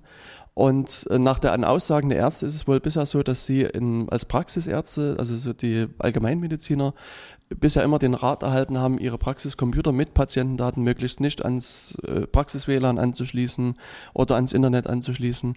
Äh, mit der elektronischen Gesundheitskarte ändert sich diese Sache schon von der Architektur her. Dann müssen die Rechner ans äh, Internet angeschlossen werden. Jetzt ähm, stell, stellt sich mir nur auf, bei Ihrer Bemerkung die Frage, werden Sie dann auch aktiv werden? Werden Sie da prüfen, die Installation der, der Praxisärzte? Oder werden Sie dann vielleicht erst auf Beschwerden hin aktiv? Wie wird dann Ihre Vorgehensweise sein? Beides. Auf Beschwerden hin werden wir natürlich aktiv. Äh, zum einen, zum anderen haben wir aber die elektronische Gesundheitskarte im Auge. Die, diese Gesundheitskarte hat datenschutzrechtlich Herrschern von Datenschützern äh, beschäftigt seit Jahren. Aber das ist nur ein Feld, was Patientendaten äh, und Akten anbelangt. Ähm, Datenflüsse finden auch woanders statt. Denken Sie beispielsweise äh, von den, an die Datenflüsse innerhalb eines äh, medizinischen Versorgungszentrums zwischen ähm, niedergelassenem Arzt und Klinik, innerhalb einer Klinik. Da sind viele Fragestellungen. Wir haben mit einigen Kliniken schon gute Erfahrungen gemacht. Wir hoffen, dass sich das fortsetzt. Also das datenschutzrechtliche Klima ist offen. Unsere Vorschläge, Anregungen werden bisher äh, umgesetzt und aufgenommen. Das finde ich gut. Äh, auf dem Weg würde ich äh, gerne auch weiter fortschreiten. Die Datenschützer haben sich auch auf bestimmte Orientierungshilfen bereits geeinigt. Die werden in der Krankenhauslandschaft auch umgesetzt. Aber ein Problem in diesem Zusammenhang ist beispielsweise, wenn ein niedergelassener Arzt aus Altersgründen seine Praxis aufgibt und einen, einen Nachfolger übergibt, ähm, dann ist das datenschutzrechtlich höchst problematisch, weil die sensiblen medizinischen Daten dürfen nur an den Nachfolger übergeben werden wenn die Patienten einwilligen. Ähm, da liegt möglicherweise das eine oder andere noch im Argen. Wir arbeiten dran. Ja, ich denke, äh, wir arbeiten dran, ist aus meiner Sicht auch ein schönes äh, Schlusswort. Es sei denn, es gibt jetzt aus Ihrer Sicht noch was, was Sie äh, unbedingt sagen wollen. Dann übergebe ich Ihnen nochmal das Mikrofon. Ja, äh, unbedingt sagen möchte ich eigentlich, dass die Bürger keine Scheu haben sollen, sich an die Behörde zu wenden. Wir sind für sie da. Zum anderen sind wir aber auch für die öffentlichen und nicht öffentlichen Stellen äh, da. Wir haben nicht nur eine Kontroll-, sondern auch eine Beratungspflicht. Wenn also datenschutzrechtliche Probleme auftauchen, kann man sich an uns wenden, sollte man sich an uns wenden und wir werden im Rahmen unserer Möglichkeiten helfen. Das bedeutet nicht, dass wir auf eine solche Frage hin im Anschluss das äh, Unternehmen bzw. die Behörde datenschutzrechtlich kontrollieren. Das, äh, diesen Vorbehalt möchte ich abbauen. Wenn uns konkrete Fragen gestellt werden oder auch ausufernde Fragen, beantworten wir die gern. Äh, daran schließen sich aber keine äh, schlimmeren Maßnahmen an. Dann danke ich Ihnen nochmal für die äh, sehr gute Erklärung Ihres, Ihrer Aufgabe. Ich denke, wir haben einige Aspekte besprochen. Ich hoffe, das wird dann auch für unsere Hörer sehr interessant werden, das Ganze noch sich anzuhören. Ich wünsche Ihnen viel Erfolg bei Ihrer Arbeit und äh, dann hoffe ich, dass wir uns vielleicht demnächst wieder mal zum neuen Gespräch treffen können und die Erfolge auswerten können. Danke sehr. Gern, bis demnächst. So, und das war nochmal ein Lied von Binärpilot. Dieses Mal war das Project Whitefire. Und ja, das Interview mit dem neuen Datenschutzbeauftragten von Thüringen war sehr interessant. Also es war wirklich auch ähm, gut geführt in dem Sinne für uns, so von den Fragen her und allem. So, also von den Grundlagen her, die Informationen mhm. fand ich einfach, was auch äh, der Herr Hasselhoff, Hasse, Hasse äh, uns da äh, gesagt hatte. Ja. Ja, zu seinen Aufgaben und allem. Ja, jetzt äh, die verbleibende Dreiviertelstunde werden wir uns noch ein bisschen unterhalten über das Thema Datenschutz, beziehungsweise was wir so äh, auch an Gedanken zu diesem ganzen Thema haben. Und ja, also das, was einfach auch mit dem, dem in dem historischen Absatz geko äh, Abriss gekommen ist, den Jens uns gegeben hatte, fand ich äh, diese Entwicklung dann eben auch in den letzten 40, äh, vielleicht 50 Jahren äh, hat doch gezeigt, dass es in Richtung äh, verstärkte äh, Hervorheben bzw. Schutz von diesen geistigen bzw. eben immateriellen Gütern geht, was ich genau auch das Problem an dem ganzen Datenschutz sehe, weil man versucht irgendetwas zu fassen, was man nicht sieht, was man eigentlich nicht äh, greifen kann. Wenn jemand äh, etwas stiehlt, dann kann man sagen, das war vorher dort und jetzt ist es nicht mehr dort. Oder wenn jemand, ganz krass gesprochen das Beispiel, wenn jemand jemanden umbringt, dann ist der hinterher tot. Das lässt sich medizinisch feststellen. Allerdings ähm, ist das etwas schwierig halt bei solchen Dingen wie Daten. Also im Prinzip, ist, ich denke mal, es fängt auch schon mit dieser Frage an, was sind überhaupt Daten und ab wann ist irgendwas äh, zu schützen? So ein bisschen Rauschen äh, aus dem All oder sowas, das ist äh, in dem Sinne vielleicht äh, Daten, aber in dem Sinne nicht unbedingt etwas, was einen Schutz äh, für jedermann oder so genießt, dann fängt das im Prinzip auch schon an. Es äh, sind die Sachen, dass jeder äh, andere Schwerpunkte legt. Diese ähm, klassische Sache, was äh, so in Richtung Internet oder sowas geht, wo ein Großteil der Leute, äh, wenn es um Schutz von privaten Daten geht, um Schutz von E-Mails, also das ist so das, was mir jetzt äh, einfiel, dass dann die Leute einfach auch sagen, ich habe nichts zu verbergen, es gibt nichts, wo eben viele Leute auch äh, einerseits nicht die Gefahren vielleicht sehen und andererseits auch äh, gar nicht äh, für sich dieses Schutzbedürfnis sehen und von daher auch äh, leichter irgendwelche Daten freigeben, Daten preisgeben. Also ich denke, das ist auch, also du hast eigentlich jetzt sind sehr viele Problemfelder angerissen mhm. aus meiner Sicht, die, die wichtig sind. Und gerade dieses Problem, also der Punkt Nicht-Sichtbarkeit von Daten, ähm, das ist halt wirklich ein Problem, was, denke ich, aus meiner Sicht auch wirklich viele verleitet, dann ihre personenbezogenen Daten, darum geht's ja beim Datenschutz, halt auch preiszugeben. Also Stichwort Facebook und so weiter, wenn man da mal ein bisschen ja, genau. drin rumsurft. Also wirklich, ich, also da entdeckt man Sachen, da ist es, da ist es einem wirklich peinlich, da überhaupt hinzugucken, weil das, äh, naja, äh, geht halt gar nicht. Und äh, was eben auch damals in Hessen bei diesem Datenschutzgesetz ja schon erkannt worden ist, ist, dass es die Gefahr liegt auch in der Verknüpfung von Daten. Also äh, man mhm. hat verschiedene Daten einer Person und verknüpft die dann und äh, daraus entsteht dann halt ein meist unvollständiges Persönlichkeitsbild einer Person und danach wird er irgendwie bewertet? Na, das, beziehungsweise, dass man aus dem Zusammenschluss von Daten neue Informationen ableitet. Das außerdem. Dass man ein, ja. in dem Sinne halt Inform äh, Datenquellen, Informationsquellen ja. zusammenführt, um neue Erkenntnisse mhm. zu gewinnen.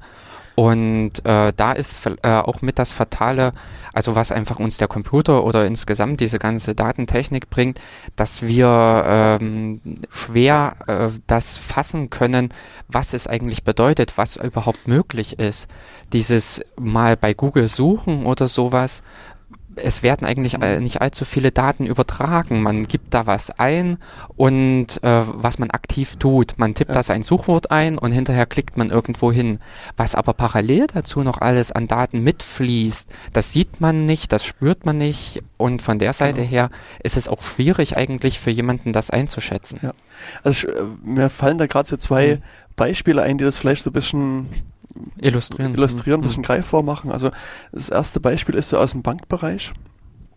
Und zwar ist es da halt vorgekommen, gab irgendwo eine Bank mit Geldautomaten und ähm, was dann halt gemacht wird, wird dann halt, werden die Logs kontrolliert, ob es da Auffälligkeiten gibt. Also äh, gerade heutzutage ist ja das Thema Skimming ein großes Problem. Das heißt, irgendwelche Leute bauen da vorne äh, andere Gerätschaften dran und äh, lesen die Karten aus, lesen die Geheimzahlen mit und äh, holen sich dann irgendwo anders Geld her. Und ja, und damals ist halt aufgefallen, dass ähm, bei dem Geldautomat es immer ab circa 22 Uhr Geldabhebung gab und zwar in großem Ausmaß. Also wirklich sehr viel mehr als sonst, sehr viel mehr als auch in vergleichbaren Standorten. Und ähm, das hat halt einfach ein paar Warnleuchten aufleuchten mhm. lassen. Und die Bank hat halt versucht nachzuforschen, ob es da Probleme mit dem Geldautomaten gibt. Also es gab auch mal früher Banken, die haben irgendwie, ich glaube, 0 Uhr mal die Datenverbindung ist da abgerissen und dann, also bei manchen konnte man wohl angeblich dann mal in diesem kurzen Zeitfenster mhm. wirklich Geld abheben, ohne dass das irgendwo gelandet ist. Also jedenfalls gab es dann natürlich Bedenken, dass es da irgendwas ähnliches passiert ist und man hat die Logs halt kontrolliert, man hat die Software kontrolliert und man hat einfach nichts feststellen können bis dann irgendjemand mal auf die Idee gekommen ist und ist zu diesem Standort hingegangen und hat dann sich das angeguckt und hat sich mit den Leuten auch unterhalten. Und im Laufe des Gesprächs stellte sich raus, dass in, in unmittelbarer Nachbarschaft zu dieser Bank, zu diesem Geldautomaten, hat ein Bordell eröffnet. Mhm. Und auf einmal war klar, warum Leute warum viel Geld, Geld brauchten. Aber mhm. natürlich ist es dann so, dass ähm, wenn man jetzt nach 22 Uhr zu der Bank geht und viel Geld abhebt, ähm, ver verknüpft mit dem Datum, da gibt es ein Bordell, entsteht halt quasi eine neue, neue qualitative Information über die Person, die natürlich hier richtig und falsch sein kann, aber ähm, zumindestens, wenn es auch dann vielleicht noch eine männliche Person ist, ähm, kann der halt auch schnell in den Verdacht kommen, dort äh, Besucher zu sein und wenn, wenn das vielleicht gerade eine kleine Gemeinde ist, ähm, wird das äh, schnell gefährlich. Also aus, wie gesagt, hier waren zwei vergleichsweise mhm. harmlose Daten, die dann, wenn sie zusammenfließen, mhm. problematisch sind. Und eine andere Sache, die noch naja, vergleichsweise aktuell ist. Und zwar wird ja auch Facebook gerne so ein bisschen als Forschungsobjekt hergenommen. Und ähm, dort hat haben ein amerikanisches Forscherteam hat mal versucht, ähm, rauszufinden, anhand der Freundebeziehung, also wer ist mit wem befreundet, ähm, zu gucken, wer homosexuell ist. Und hat einfach sozusagen nur ähm, diese bekannten Informationen, die man halt quasi über die Website abrufen kann, ausgewertet und hat das dann auf die Freundesbeziehung übertragen. Und was, also es war quasi ein Forschungsobjekt, wo sie halt auch Studenten befragt haben, die haben also freiwillig in dem Projekt mitgearbeitet. Und meines, wenn ich mich richtig erinnere, waren diese Vorhersagungsraten dann über 90 Prozent korrekt. Also die waren sehr, sehr genau, obwohl sie eigentlich auch nur ein paar sozusagen harmlose Daten verknüpft haben. Und bei einigen Leuten stand auch keine sexuelle Präferenz, sondern man hat einfach aufgrund seiner Freundesbeziehung, dass er sozusagen sehr eng in einem Kreis von homosexuellen Leuten drin war, geschlussfolgert, okay, der muss mit dazugehören.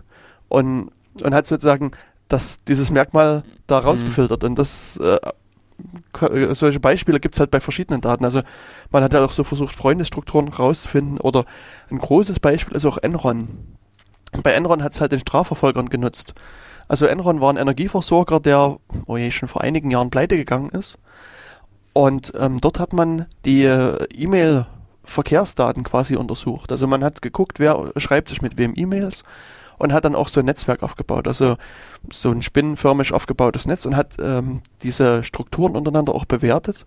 Also wer schreibt viele Mails, auch wenn sozusagen eine wichtige Nachricht kommt, an wen geht die zuerst und wie schickt der die dann weiter und hat aufgrund dieser Analyse herausfinden können, dass dann doch ganz andere Leute auch bei diesem, in diesem Betrugsnetzwerk eine, eine führende Rolle mitspielten, die vorher gar nicht im, äh, in der Sicht der Strafverfolger waren, sind aber halt durch diese Analyse dann mit reingekommen.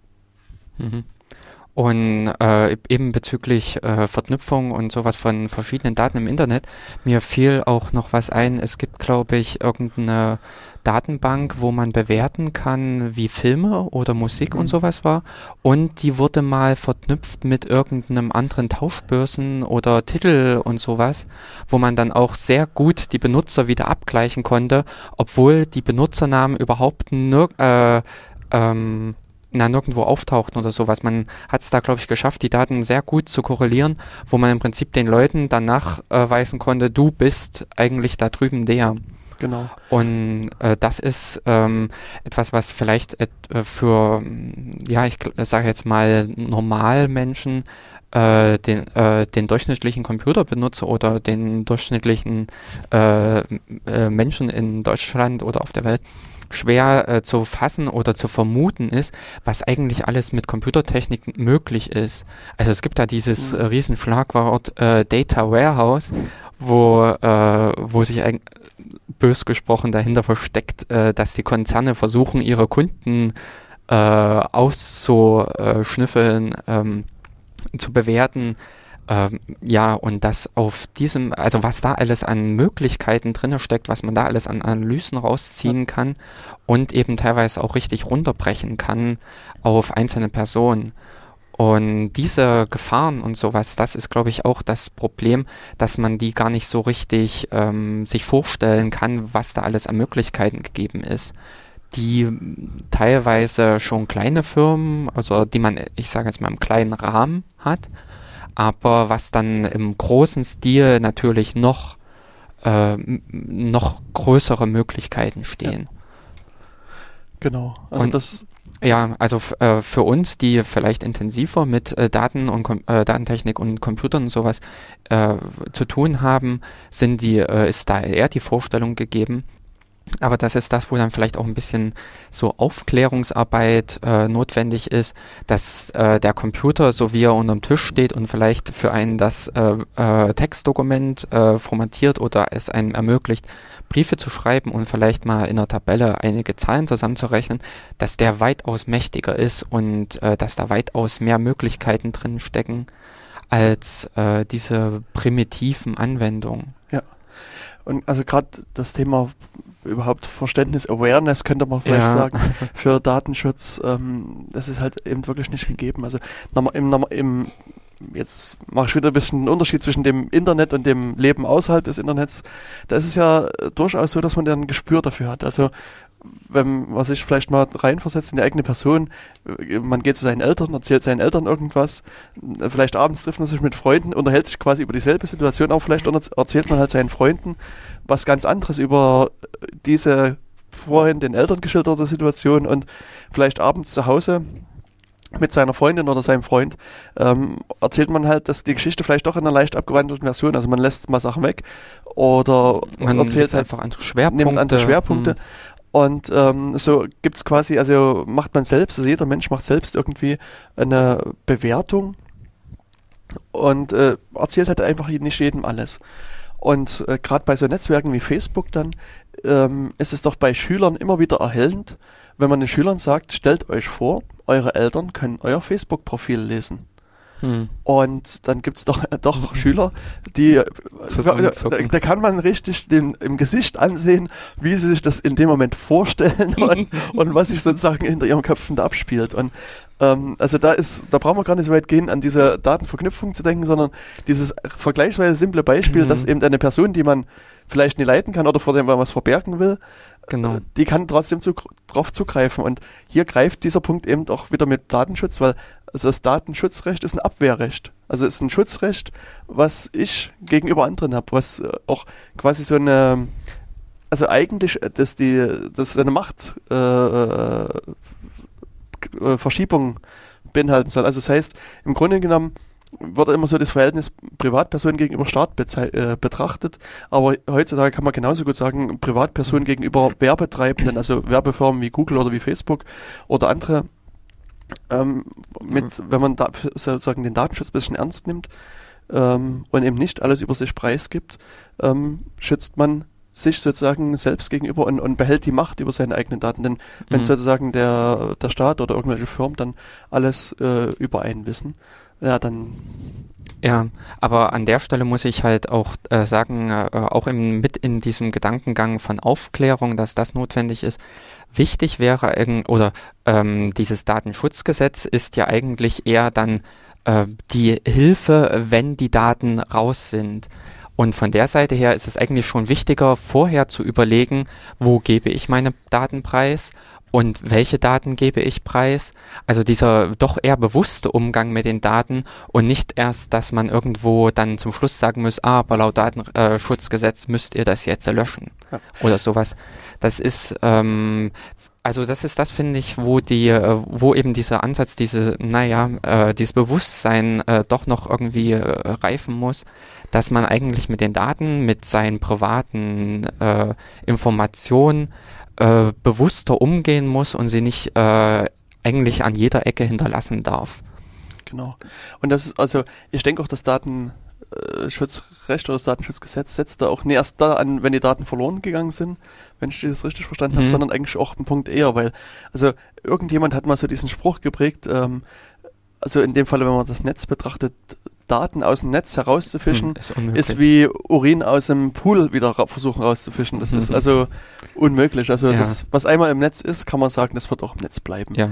Und also ja, das also Datenschutzrecht geht ja äh, quasi, oder das, das Bundesdatenschutzgesetz und auch die Länder, Land, Länderdatenschutzgesetze gehen auf diesen ganzen Prozess der Datenverarbeitung ein. Also es, schon, es geht los bei Erhebung und dann Speicherung, Verarbeitung, Weitergabe, Löschung und genau. Sperrung und so weiter. Das ähm, wird alles geregelt. Und was ähm, in Deutschland halt hier so ein Prinzip des Datenschutzrechts oder des Bundesdatenschutzgesetzes ist, ist dieser ähm, das ist Verbot mit Erlaubnisvorbehalt, ist, glaube ich, der juristische Terminus. Das heißt, ähm, das Gesetz sagt erstmal, dass jegliche Datenverarbeitung verboten ist. Und dann kommt dies, mhm. dieser Erlaubnisvorbehalt halt, das heißt, äh, man muss dann speziell für einen Fall die Erlaubnis erteilen. Also zum einen, wenn man jetzt ähm, selbst Daten verarbeiten möchte, muss man halt äh, genau den Zweck dem mhm. Bürger, dem Kunden halt erklären und, und das halt auch auf den, auf den Zweck begrenzen und nicht sagen, ich brauche das zur Auswertung meiner ah. oder zur Optimierung meiner Geschäftsprozesse. Ist halt so, ja. so, ein, so eine schöne Formulierung, sondern man muss sehr, sehr genau dann auch das, das darlegen, wozu man das braucht. Konkret, ja. Aber eben an der Stelle ist es halt bei gewissen Informationen oder sowas, der, das Gegenüber, ich sage jetzt mal, der Datenmissbraucher kann eigentlich nichts äh, tun, wenn ich ihm gar nicht erst die Informationen liefere. Wenn ich eigentlich ähm, äh, ihm gar nicht erst so Geheimnisse in dem Sinne preisgebe, kann er eigentlich in dem Sinne gar nicht tätig werden. Nee. Und äh, das finde ich sind auch schon so einige Dinge, wo man ansetzen kann, wenn ich eben bei Facebook gar nicht erst den Eintrag mache, dann äh, besteht eigentlich auch gar nicht die Gefahr, dass es äh, öffentlich wird, meine Information oder sowas. Das Na, da muss man einhaken. Also das, äh, das Problem ist, dass Facebook sehr tief in die, aus meiner Sicht zumindest in die Privatsphäre hineingeht und auch in, in die, sagen wir mal, Privatsphäre oder in den Datenschutz von Nicht-Facebook-Kunden. Denn ja, was, das ist dann äh, was, genau was anderes mit. Ja, genau, was Facebook ja durchaus macht, ist, dass es von ihren Leuten, die sich angemeldet haben, die Adressbücher ausliest oder andere Sachen ausliest und dann an die Leute, die da drin verzeichnet sind, auch wiederum eine Mail schickt. Und dann, dann kriegt auf einmal irgendeine Person eine Mail von Facebook, ja, der Herr Müller-Meyer-Motzen mhm. ähm, ist äh, ja dein Freund und äh, der freut sich, wenn du auch auf Facebook kommst. Und die Leute hatten, haben, also manche Leute haben halt noch nie Kontakt mit Facebook gehabt und sind völlig baff, warum sie auf einmal von Facebook eine Mail mhm. kriegen und woher Facebook vor allen Dingen weiß, dass der Herr Müller-Meyer-Motzen sein, sein Freund ist. Ja, also, ja. Oder was ich äh, bei Facebook auch ganz krass äh, letztens, also jetzt in jüngerer Vergangenheit von jemandem gezeigt bekommen habe, äh, Facebook hat es geschafft, bei ihm äh, aus irgendeinem Grunde eine Korrelation zu seinem Lehrer zu schaffen. Also äh, er war bei Facebook halt angemeldet, der Lehrer halt auch. Und der, äh, sie hatten aber an sich überhaupt keine direkten Beziehungen oder sowas. Aber Facebook hat es irgendwie geschafft, ähm, diese Korrelation herzustellen. Also es war dann plötzlich, dass ihm vorgeschlagen wurde, werde doch Freund von deinem Lehrer. Aha. Also jetzt, äh, hier war es ganz konkret der Fahrlehrer, wo man ja eigentlich, ja, äh, die gar nicht so eine direkte Beziehung hat, äh, wie schulisch oder sowas, also auch temporär äh, recht kurz gesehen. Hm. Ähm, aus irgendeinem Grunde hat Facebook es geschafft, zu sagen, hier, wär doch Kumpel von deinem Fahrlehrer. Aha. Gut, also es könnte Zufall auch gewesen ja. sein. Ähm, es wär, gibt da eventuell auch noch einen anderen Ansatzpunkt ähm, über die räumliche Nähe, sage ich jetzt mal, hatte ich noch vermutet. Aber Oder es war schon erschreckend. Also dass, äh, dass er auch Freunde mhm. hat, die mit dem Fahrlehrer befreundet mhm. sind? Nee, überhaupt nicht. Mhm. Hm. Ja. Und ähm, also das, äh, ja, was da eigentlich so an Analysemöglichkeiten drin steckt, äh, was man so alles äh, rausbekommen kann. Teilweise eben auch aufgrund von Daten, die man äh, selbst gar nicht merkt, dass man sie rausgegeben hat. Ja. Also das ist das, wo ich dann auch wieder sage, da wird, äh, da ist das äh, Datenschutzgesetz einfach notwendig, weil man, um irgendwie überhaupt zu leben, um überhaupt mhm. äh, sich ja. auf die Straße begeben zu können, muss man Daten preisgeben. Ja. Es gibt, äh, das geht nicht ohne. Genau. Und an der Stelle äh, gewisse Daten, sag jetzt mal, sind, äh, ja, ich sage jetzt auch mal ohne Belang.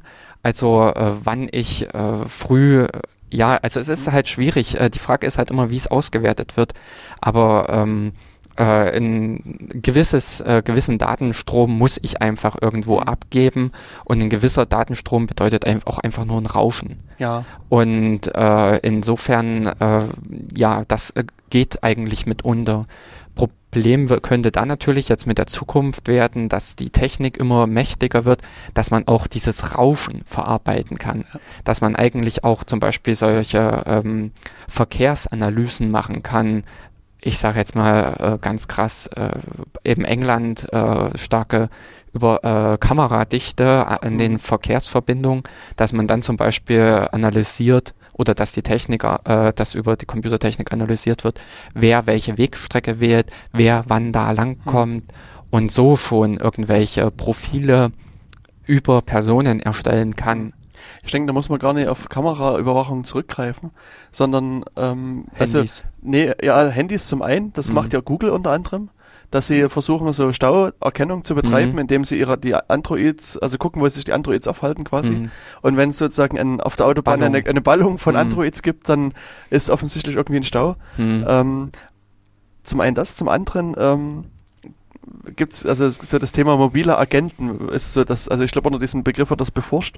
Also das heißt, in den, in den Autos sind quasi kleine Computer Und die Idee ist, dass sie sich miteinander unterhalten. Mhm. Dass sie also nicht über eine Zentrale gehen, sondern das Auto, was zwei Kilometer weiter vorne ist, quatscht sozusagen dann nach hinten. Äh, mhm. Ich fahre gerade langsamer, hier ist ein Stau und erzählt das quasi den Autos, die, die Autos, die hinterher mhm. fahren. Diese Car-to-Car-Communication. Genau.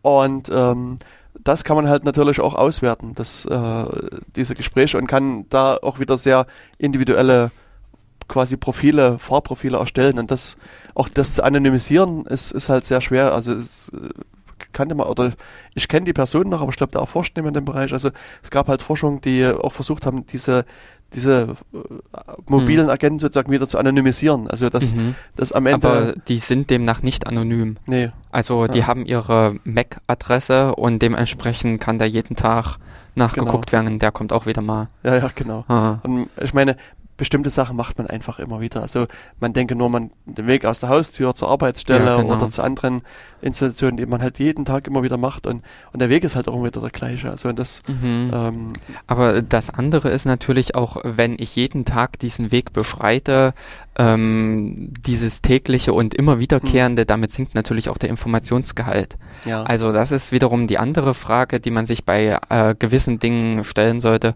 Wie problematisch ist es eigentlich, wenn diese Information von mir bekannt wird. Also so in Bezug auf Datenschutz oder sowas, da ich halt vom Dorf komme, mhm.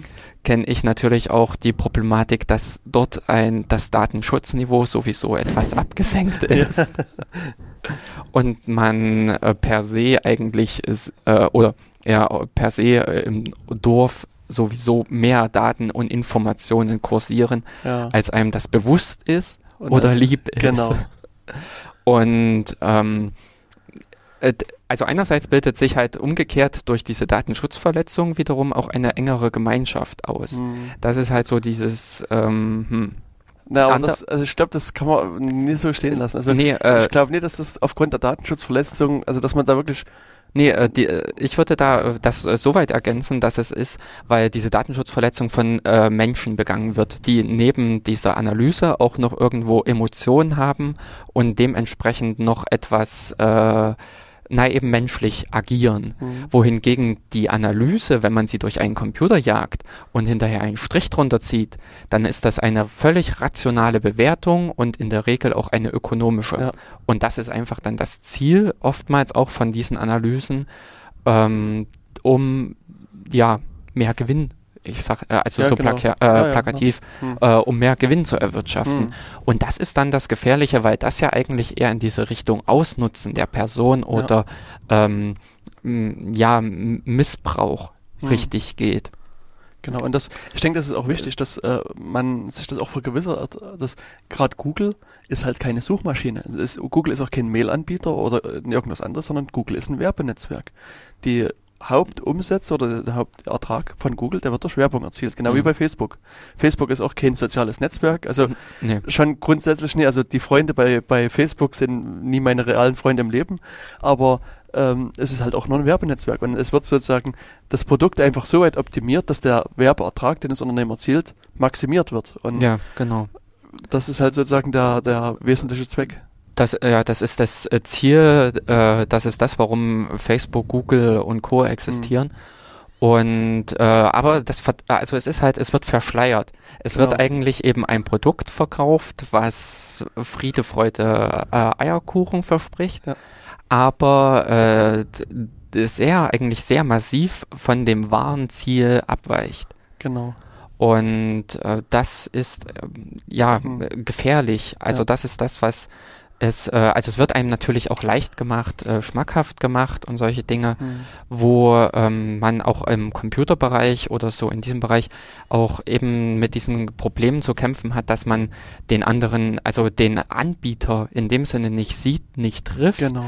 und auch keine, äh, sich also nicht auf diese menschlichen Urinstinkte, also Gefühle ja, ja. im Gespür verlassen mhm. kann, um da äh, von der Seite her schon sagen zu können, das ist, äh, da ist was im Argen, da muss ich vorsichtig sein oder sowas, genau. was es eben leichter macht, dann für die Angreifer in dem Sinn, äh, Daten abzufassen, Informationen zu bekommen und ihr Ziel zu erlangen. Ja, also ein, ein, schönes Beispiel aus meiner Sicht ist das, was ich auch in dem Interview schon angesprochen hatte, das Thema Videoüberwachung. Hm. Also ähm, ich werde die Karte bestimmt auch mal verlinken dann, also die Karte von den Videokameras in Jena.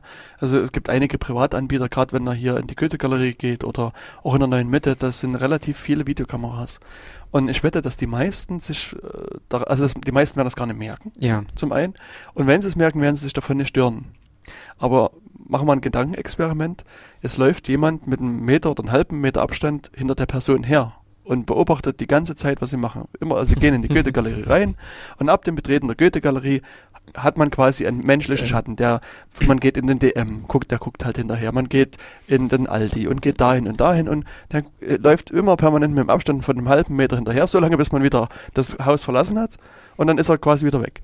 Und ich glaube, innerhalb weniger Minuten, Meter. wahrscheinlich auch ja weniger Meter oder weniger Minuten oder sogar Sekunden, würde diese Person sehr aggressiv werden und sagen, was dem, dem anderen einfällt, mhm. so dicht auf die Pelle zu rücken und, und würde sehr harsch vermutlich auch da reagieren.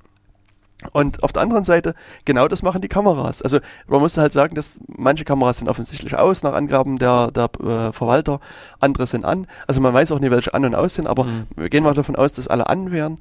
Das heißt, dass quasi irgendwo jemand die Schritte beobachten kann. Genau auch mit diesem ominösen halben Meter hinter einem aber gefühlt, also man geht doch gerne mhm. da einkaufen und, und, man hat da kein Problem damit. Aber, ja. Und äh, es ist nichts zu sehen, es ist genau. nichts spürbar und in dem Sinne, hm. aber weil du auch jetzt mit diesen ominösen äh, Menschen, der einem hinterherläuft, es ist glaube ich schon, also da fiel mir einfach der Schatten an äh, der Wand ein, äh, der ähm, oder äh, der, Beobachter. Der, äh, es reicht ja eigentlich auch schon nur äh, die, in dem Sinne die äh, Vermutung für jemanden, dass da jemand sein könnte.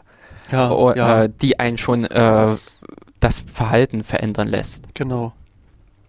Das stimmt. Ja, also. und ähm, diesbezüglich ist es halt diese, also der Gedanke einfach der Aufklärung, dass man halt dafür auch das Bewusstsein schaffen mhm. muss, wo äh, es Gefahren gibt und welche ähm, Möglichkeiten für andere Leute existieren, irgendwas äh, zu tun, äh, irgendwie die Daten zu analysieren äh, ja. wo man eigentlich eben alles mhm. äh, Daten äh, von sich äh, preisgibt. Genau. Also und hier, also zum einen möchte ich vielleicht noch mal ganz kurz was sagen. Also ich hatte mhm. diese, diese Kamera ja auch schon im Interview angesprochen. Und ähm, also die an der Feuerwehrleitstelle Jena hängt, aber sie hängt genauso gut auch an der neuen Mitte. Und zwar, wenn man äh, ungefähr auf der Höhe, Höhe von diesem äh, neuen Café Mekan beziehungsweise dem Titi Twister ist und Richtung neue Mitte guckt, sieht man so ein äh, so ein Gerät dranhängen, was eigentlich so aussieht wie, wie das, der, der Kopf Zwei von Augen. Darth Vader. Das ist immer so mein Vergleich, nur ein Weiß halt.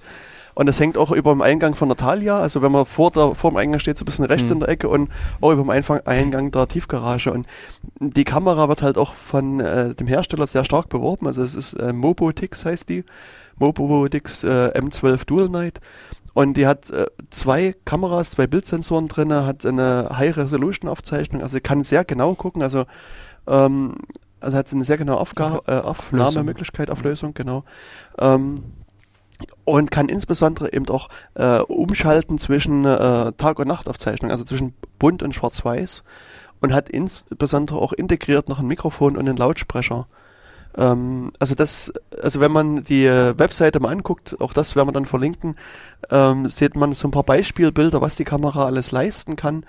Und äh, also das ist schon erschreckend, weil man sich dann äh, mal überlegen muss, im Grunde genommen, man, man so von der Ausrichtung her kann man sagen, man geht vom, aus dem Café Gräfe raus, was auf der anderen Seite ist, dort bei der, bei der, ähm, wie heißt die Bank?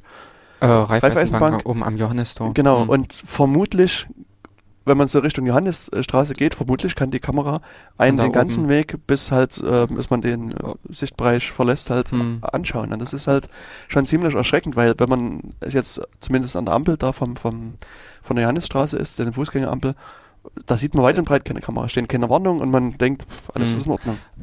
Das äh, um und das andere ist, der ein, wenn man an dieser Stelle einen Menschen hinstellen würde, wäre er eigentlich überhaupt nicht äh, fähig, ja. diese Leistung zu erbringen. Also das ist das, was es äh, so ein bisschen unvergleichlich äh, äh irrational macht, genau. was äh, das eben von dieser Auflösung her hm. Wenn man sich im Prinzip, äh, ich denke, äh, vorstellt, dass da, dann müsste dort jemand stehen mit einem Fernglas. Ja. So, bloß dass er nicht diesen äh, Tunnel, also diesen zielgerichteten Blick hat, hm. sondern das auf fast 180 Grad oder so. Ich weiß nicht, steht hier, ähm, also in der Beschreibung steht mhm. in, in, der technischen Beschreibung steht Ja, aber das, äh, sagen wir mal so, auf über äh, 90 Grad äh, den Blick hat, was ja mit dem Fernglas nicht möglich ist, aber trotzdem diese, äh, diese äh, Tiefe äh, erreicht äh, wie mit einem Fernglas. Genau. Und das ist äh, dann schon, man könnte sich im Prinzip vorstellen wie ein Fürster da oben auf dem äh, Hochstand, genau. der dann die ganze Zeit sämtliche Leute beobachtet, ja. äh, die da langlaufen. Genau. Ja, und ähm, das, was Jörg schon angesprochen hatte, ich denke, ein bisschen Licht ins Dunkel kann man natürlich auch bringen. Und zwar gibt es das, also das Datenschutzgesetz, äh, gibt dann wieder ein paar Möglichkeiten. Und zwar hat eben jeder Bürger ein Auskunftsrecht. Welche Daten über ihn gespeichert sind, also ich glaube der Paragraph 6 ist das in dem Falle des Datenschutzgesetzes, der erlaubt halt dem Bürger hier Auskunftsrechte in Anspruch zu nehmen. Das heißt, er kann sich an die verschiedenen Anbieter wenden, mhm. an Firmen wenden, an Behörden wenden und hier um die Auskunft äh, bitten. Und das ist natürlich sehr umständlich, muss man sagen. Also äh, zunächst erstmal, wenn man das wirklich ernsthaft durchzieht, man muss sich mal überlegen, wo man überhaupt seine Daten hinterlässt. Also wo bestellt man, von wo kriegt man überhaupt Post. Also das sind doch sehr weitreichende Sachen. Und dann lohnt es sich aber, sich mal hinzusetzen, den Brief zu schreiben. Also auch im Internet gibt es diverse Vordrucke, wo man quasi nur noch ein paar Sachen einträgt und, und das dann mal loszuschicken. Ähm, und dann mal zu gucken, was da in Rücklauf kommt. Und ähm, auch gerade die Frage, also gerade bei Werbepost lohnt sich halt durchaus mal, äh, die Firma anzuschreiben und zu fragen, woher habt ihr eigentlich meine mhm. Adresse mhm. bekommen? Genau, denn das wird ja auch mit gesichert, dass mhm. man oder äh, dass der äh, Datenbesitzer in dem Sinne genau. äh, Auskunft geben muss, wie ist er an diese Informationen ja. gelangt. Und dafür halt äh, dann erstmal auch dann da wieder ein Gefühl dafür zu kriegen oder äh, dann interessant herauszufinden, wer wie äh, verknüpft ist. Genau. Denn äh, das äh, bezüglich der Informationssammlung und sowas, es gibt ja auch einige, die sind darauf spezialisiert. Ja, ja. Das ist ja, ähm, mir fällt da jetzt irgendwie äh, die Post ein, die, mhm. glaube ich, mit dem äh, größten Adressregister und äh, vollständigsten mhm. natürlich und äh, Adressregister wirbt, ähm, beziehungsweise oder ob es ganz und gar nicht ausgelagerte, ausgegliederte Teil der Post war, aber auf alle Fälle ähm, der Briefträger, der jeden Tag kommt, das ist ein netter Mensch. Dass mhm. der nebenbei, äh, er wird es glaube ich nicht machen, aber äh, mehr oder weniger Strichliste führt, wer ist anwesend, wer ist nicht anwesend, ähm, wer, äh, wo ist es eben eine Privatadresse, was ist eine Firmenadresse, wo wohnt jemand. Äh, ich kenne es eben auch, dass zum Beispiel Leute plötzlich Briefe bekommen haben, obwohl sie eigentlich noch gar nicht den Umzug vollzogen hatten, mhm. offiziell. Ja das heißt, äh, die Firmen oder sowas haben es geschafft, über Nachforschungsaufträge denjenigen zu finden. Mhm. Also, also, was mir persönlich aufgefallen ist, ähm, also ich bin jetzt vor kurzem umgezogen mhm. und in dem Gebiet, wo ich wohne, wohnen vorrangig eher ältere Leute, also was mir so aufgefallen ist. Und bei der äh, Werbung, die man so eingeworfen kriegt in den Briefkasten, das hat sich auch doch krass geändert. Also ich kriege jetzt mittlerweile nahezu komplett, also bis auf diese üblichen Pizzabuten und mhm. Dönerbuten und so weiter. Aber ansonsten vom Charakter her eine ganz andere, andere, andere Werbung in den Briefkasten Echt? geworfen als vorher. Also das, Aha. und obwohl ich innerhalb einer Stadt nur umgezogen bin. Und das ist schon, ja. schon sehr, sehr erstaunlich. Und das, was wir auch vorher schon mal besprochen hatten, ähm, also im Bekanntenkreis ist es einem Arzt passiert, der wollte von seiner Bank eine Kreditkarte haben und hat zunächst erstmal noch eine Absage gekriegt. Ne, du kriegst keine Kreditkarte und Bonität und mhm, so weiter war natürlich ja. alles ausreichend.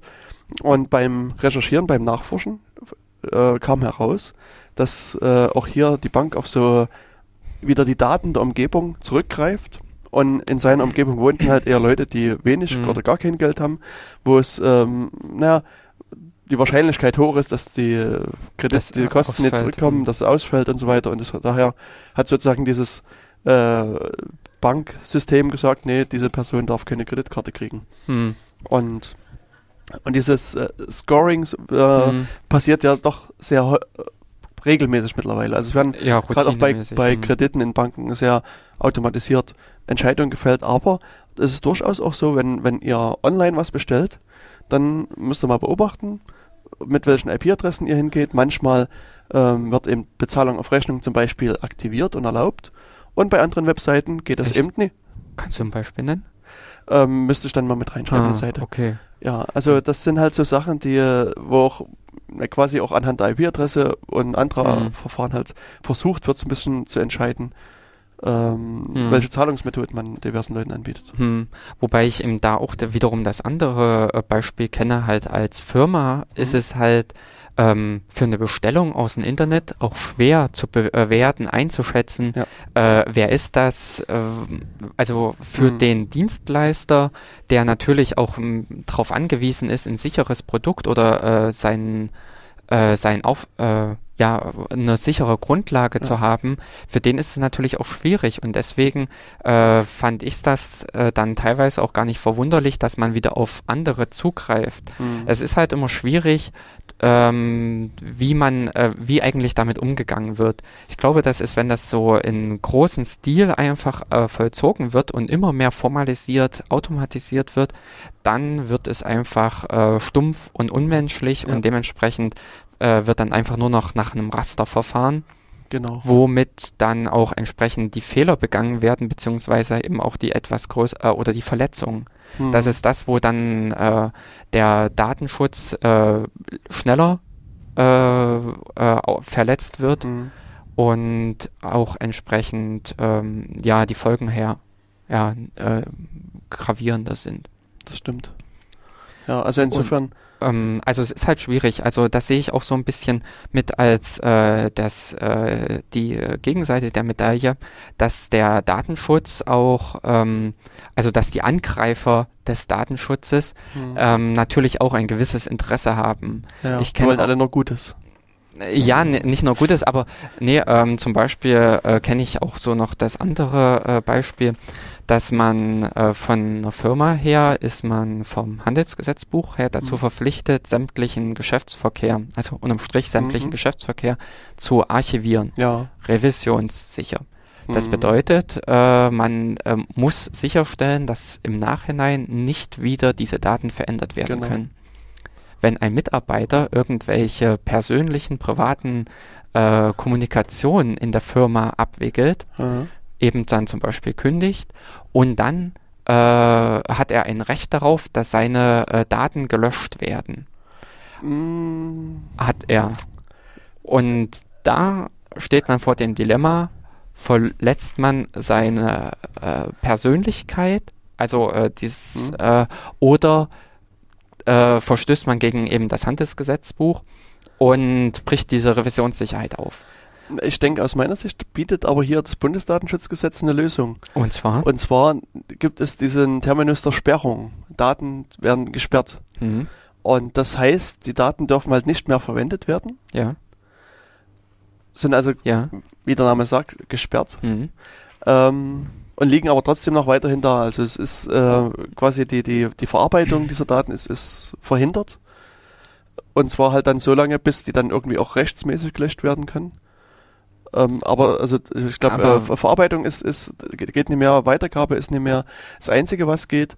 Ähm, also was dieser Passus Sperren erlaubt, ist durchaus auch das Ändern der Daten. Also wenn man sozusagen irgendwie auf die Daten zugreift, hm. in irgendeiner Art und Weise darf man sie ändern. Aber sozusagen aber sie dürfen dann auch nicht mehr nach außen weitergegeben werden und also die sind halt sozusagen aus dem Geschäftsprozess der Firma verschwunden.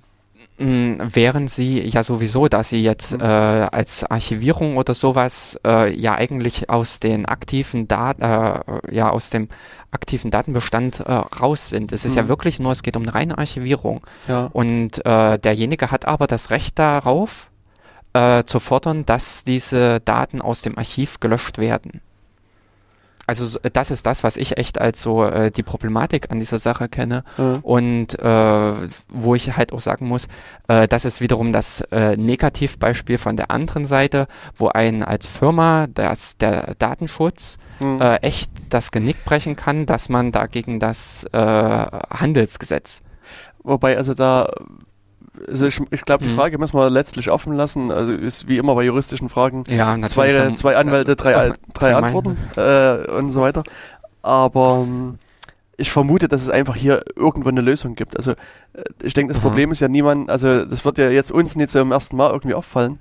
Ähm, und nee. vermutlich ist es entweder in der Lektüre irgendwo schon diskutiert und, und behandelt worden, oder es gibt sogar im, in einem der beiden Gesetze oder in, vielleicht im dritten ja. Gesetz dann irgendwie eine, eine Möglichkeit, wie man das, das handhabt. Also ja, also ich kenne als Lösung eigentlich nur dessen, dass man private Kommunikation äh, in der Firma untersagt, um äh, diesen ganzen aus dem Weg zu gehen. Ja, also ich, also gerade genau. jetzt reißt ein, ein, ein, Themengebiet an, wo wir wahrscheinlich nochmal eine Stunde reden müssten. Also das Thema, also private WLAN, private Internetzugang in der Firma, das ist also ja gut, das hat noch andere uferlos. Also ja. da da kommen wir quasi, da müssten wir jetzt uns äh, gleich spontan nochmal eine Stunde noch mehr zwei Stunden geben lassen. lassen. Äh, wir haben also aber nur noch 30 Sekunden Zeit.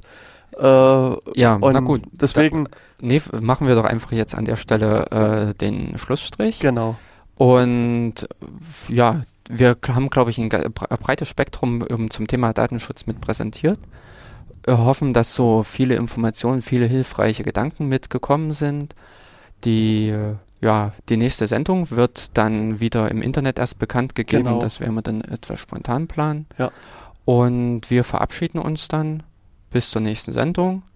Viel Spaß noch. Ja. Tschüss. Schützt eure Daten. Genau. Tschüss.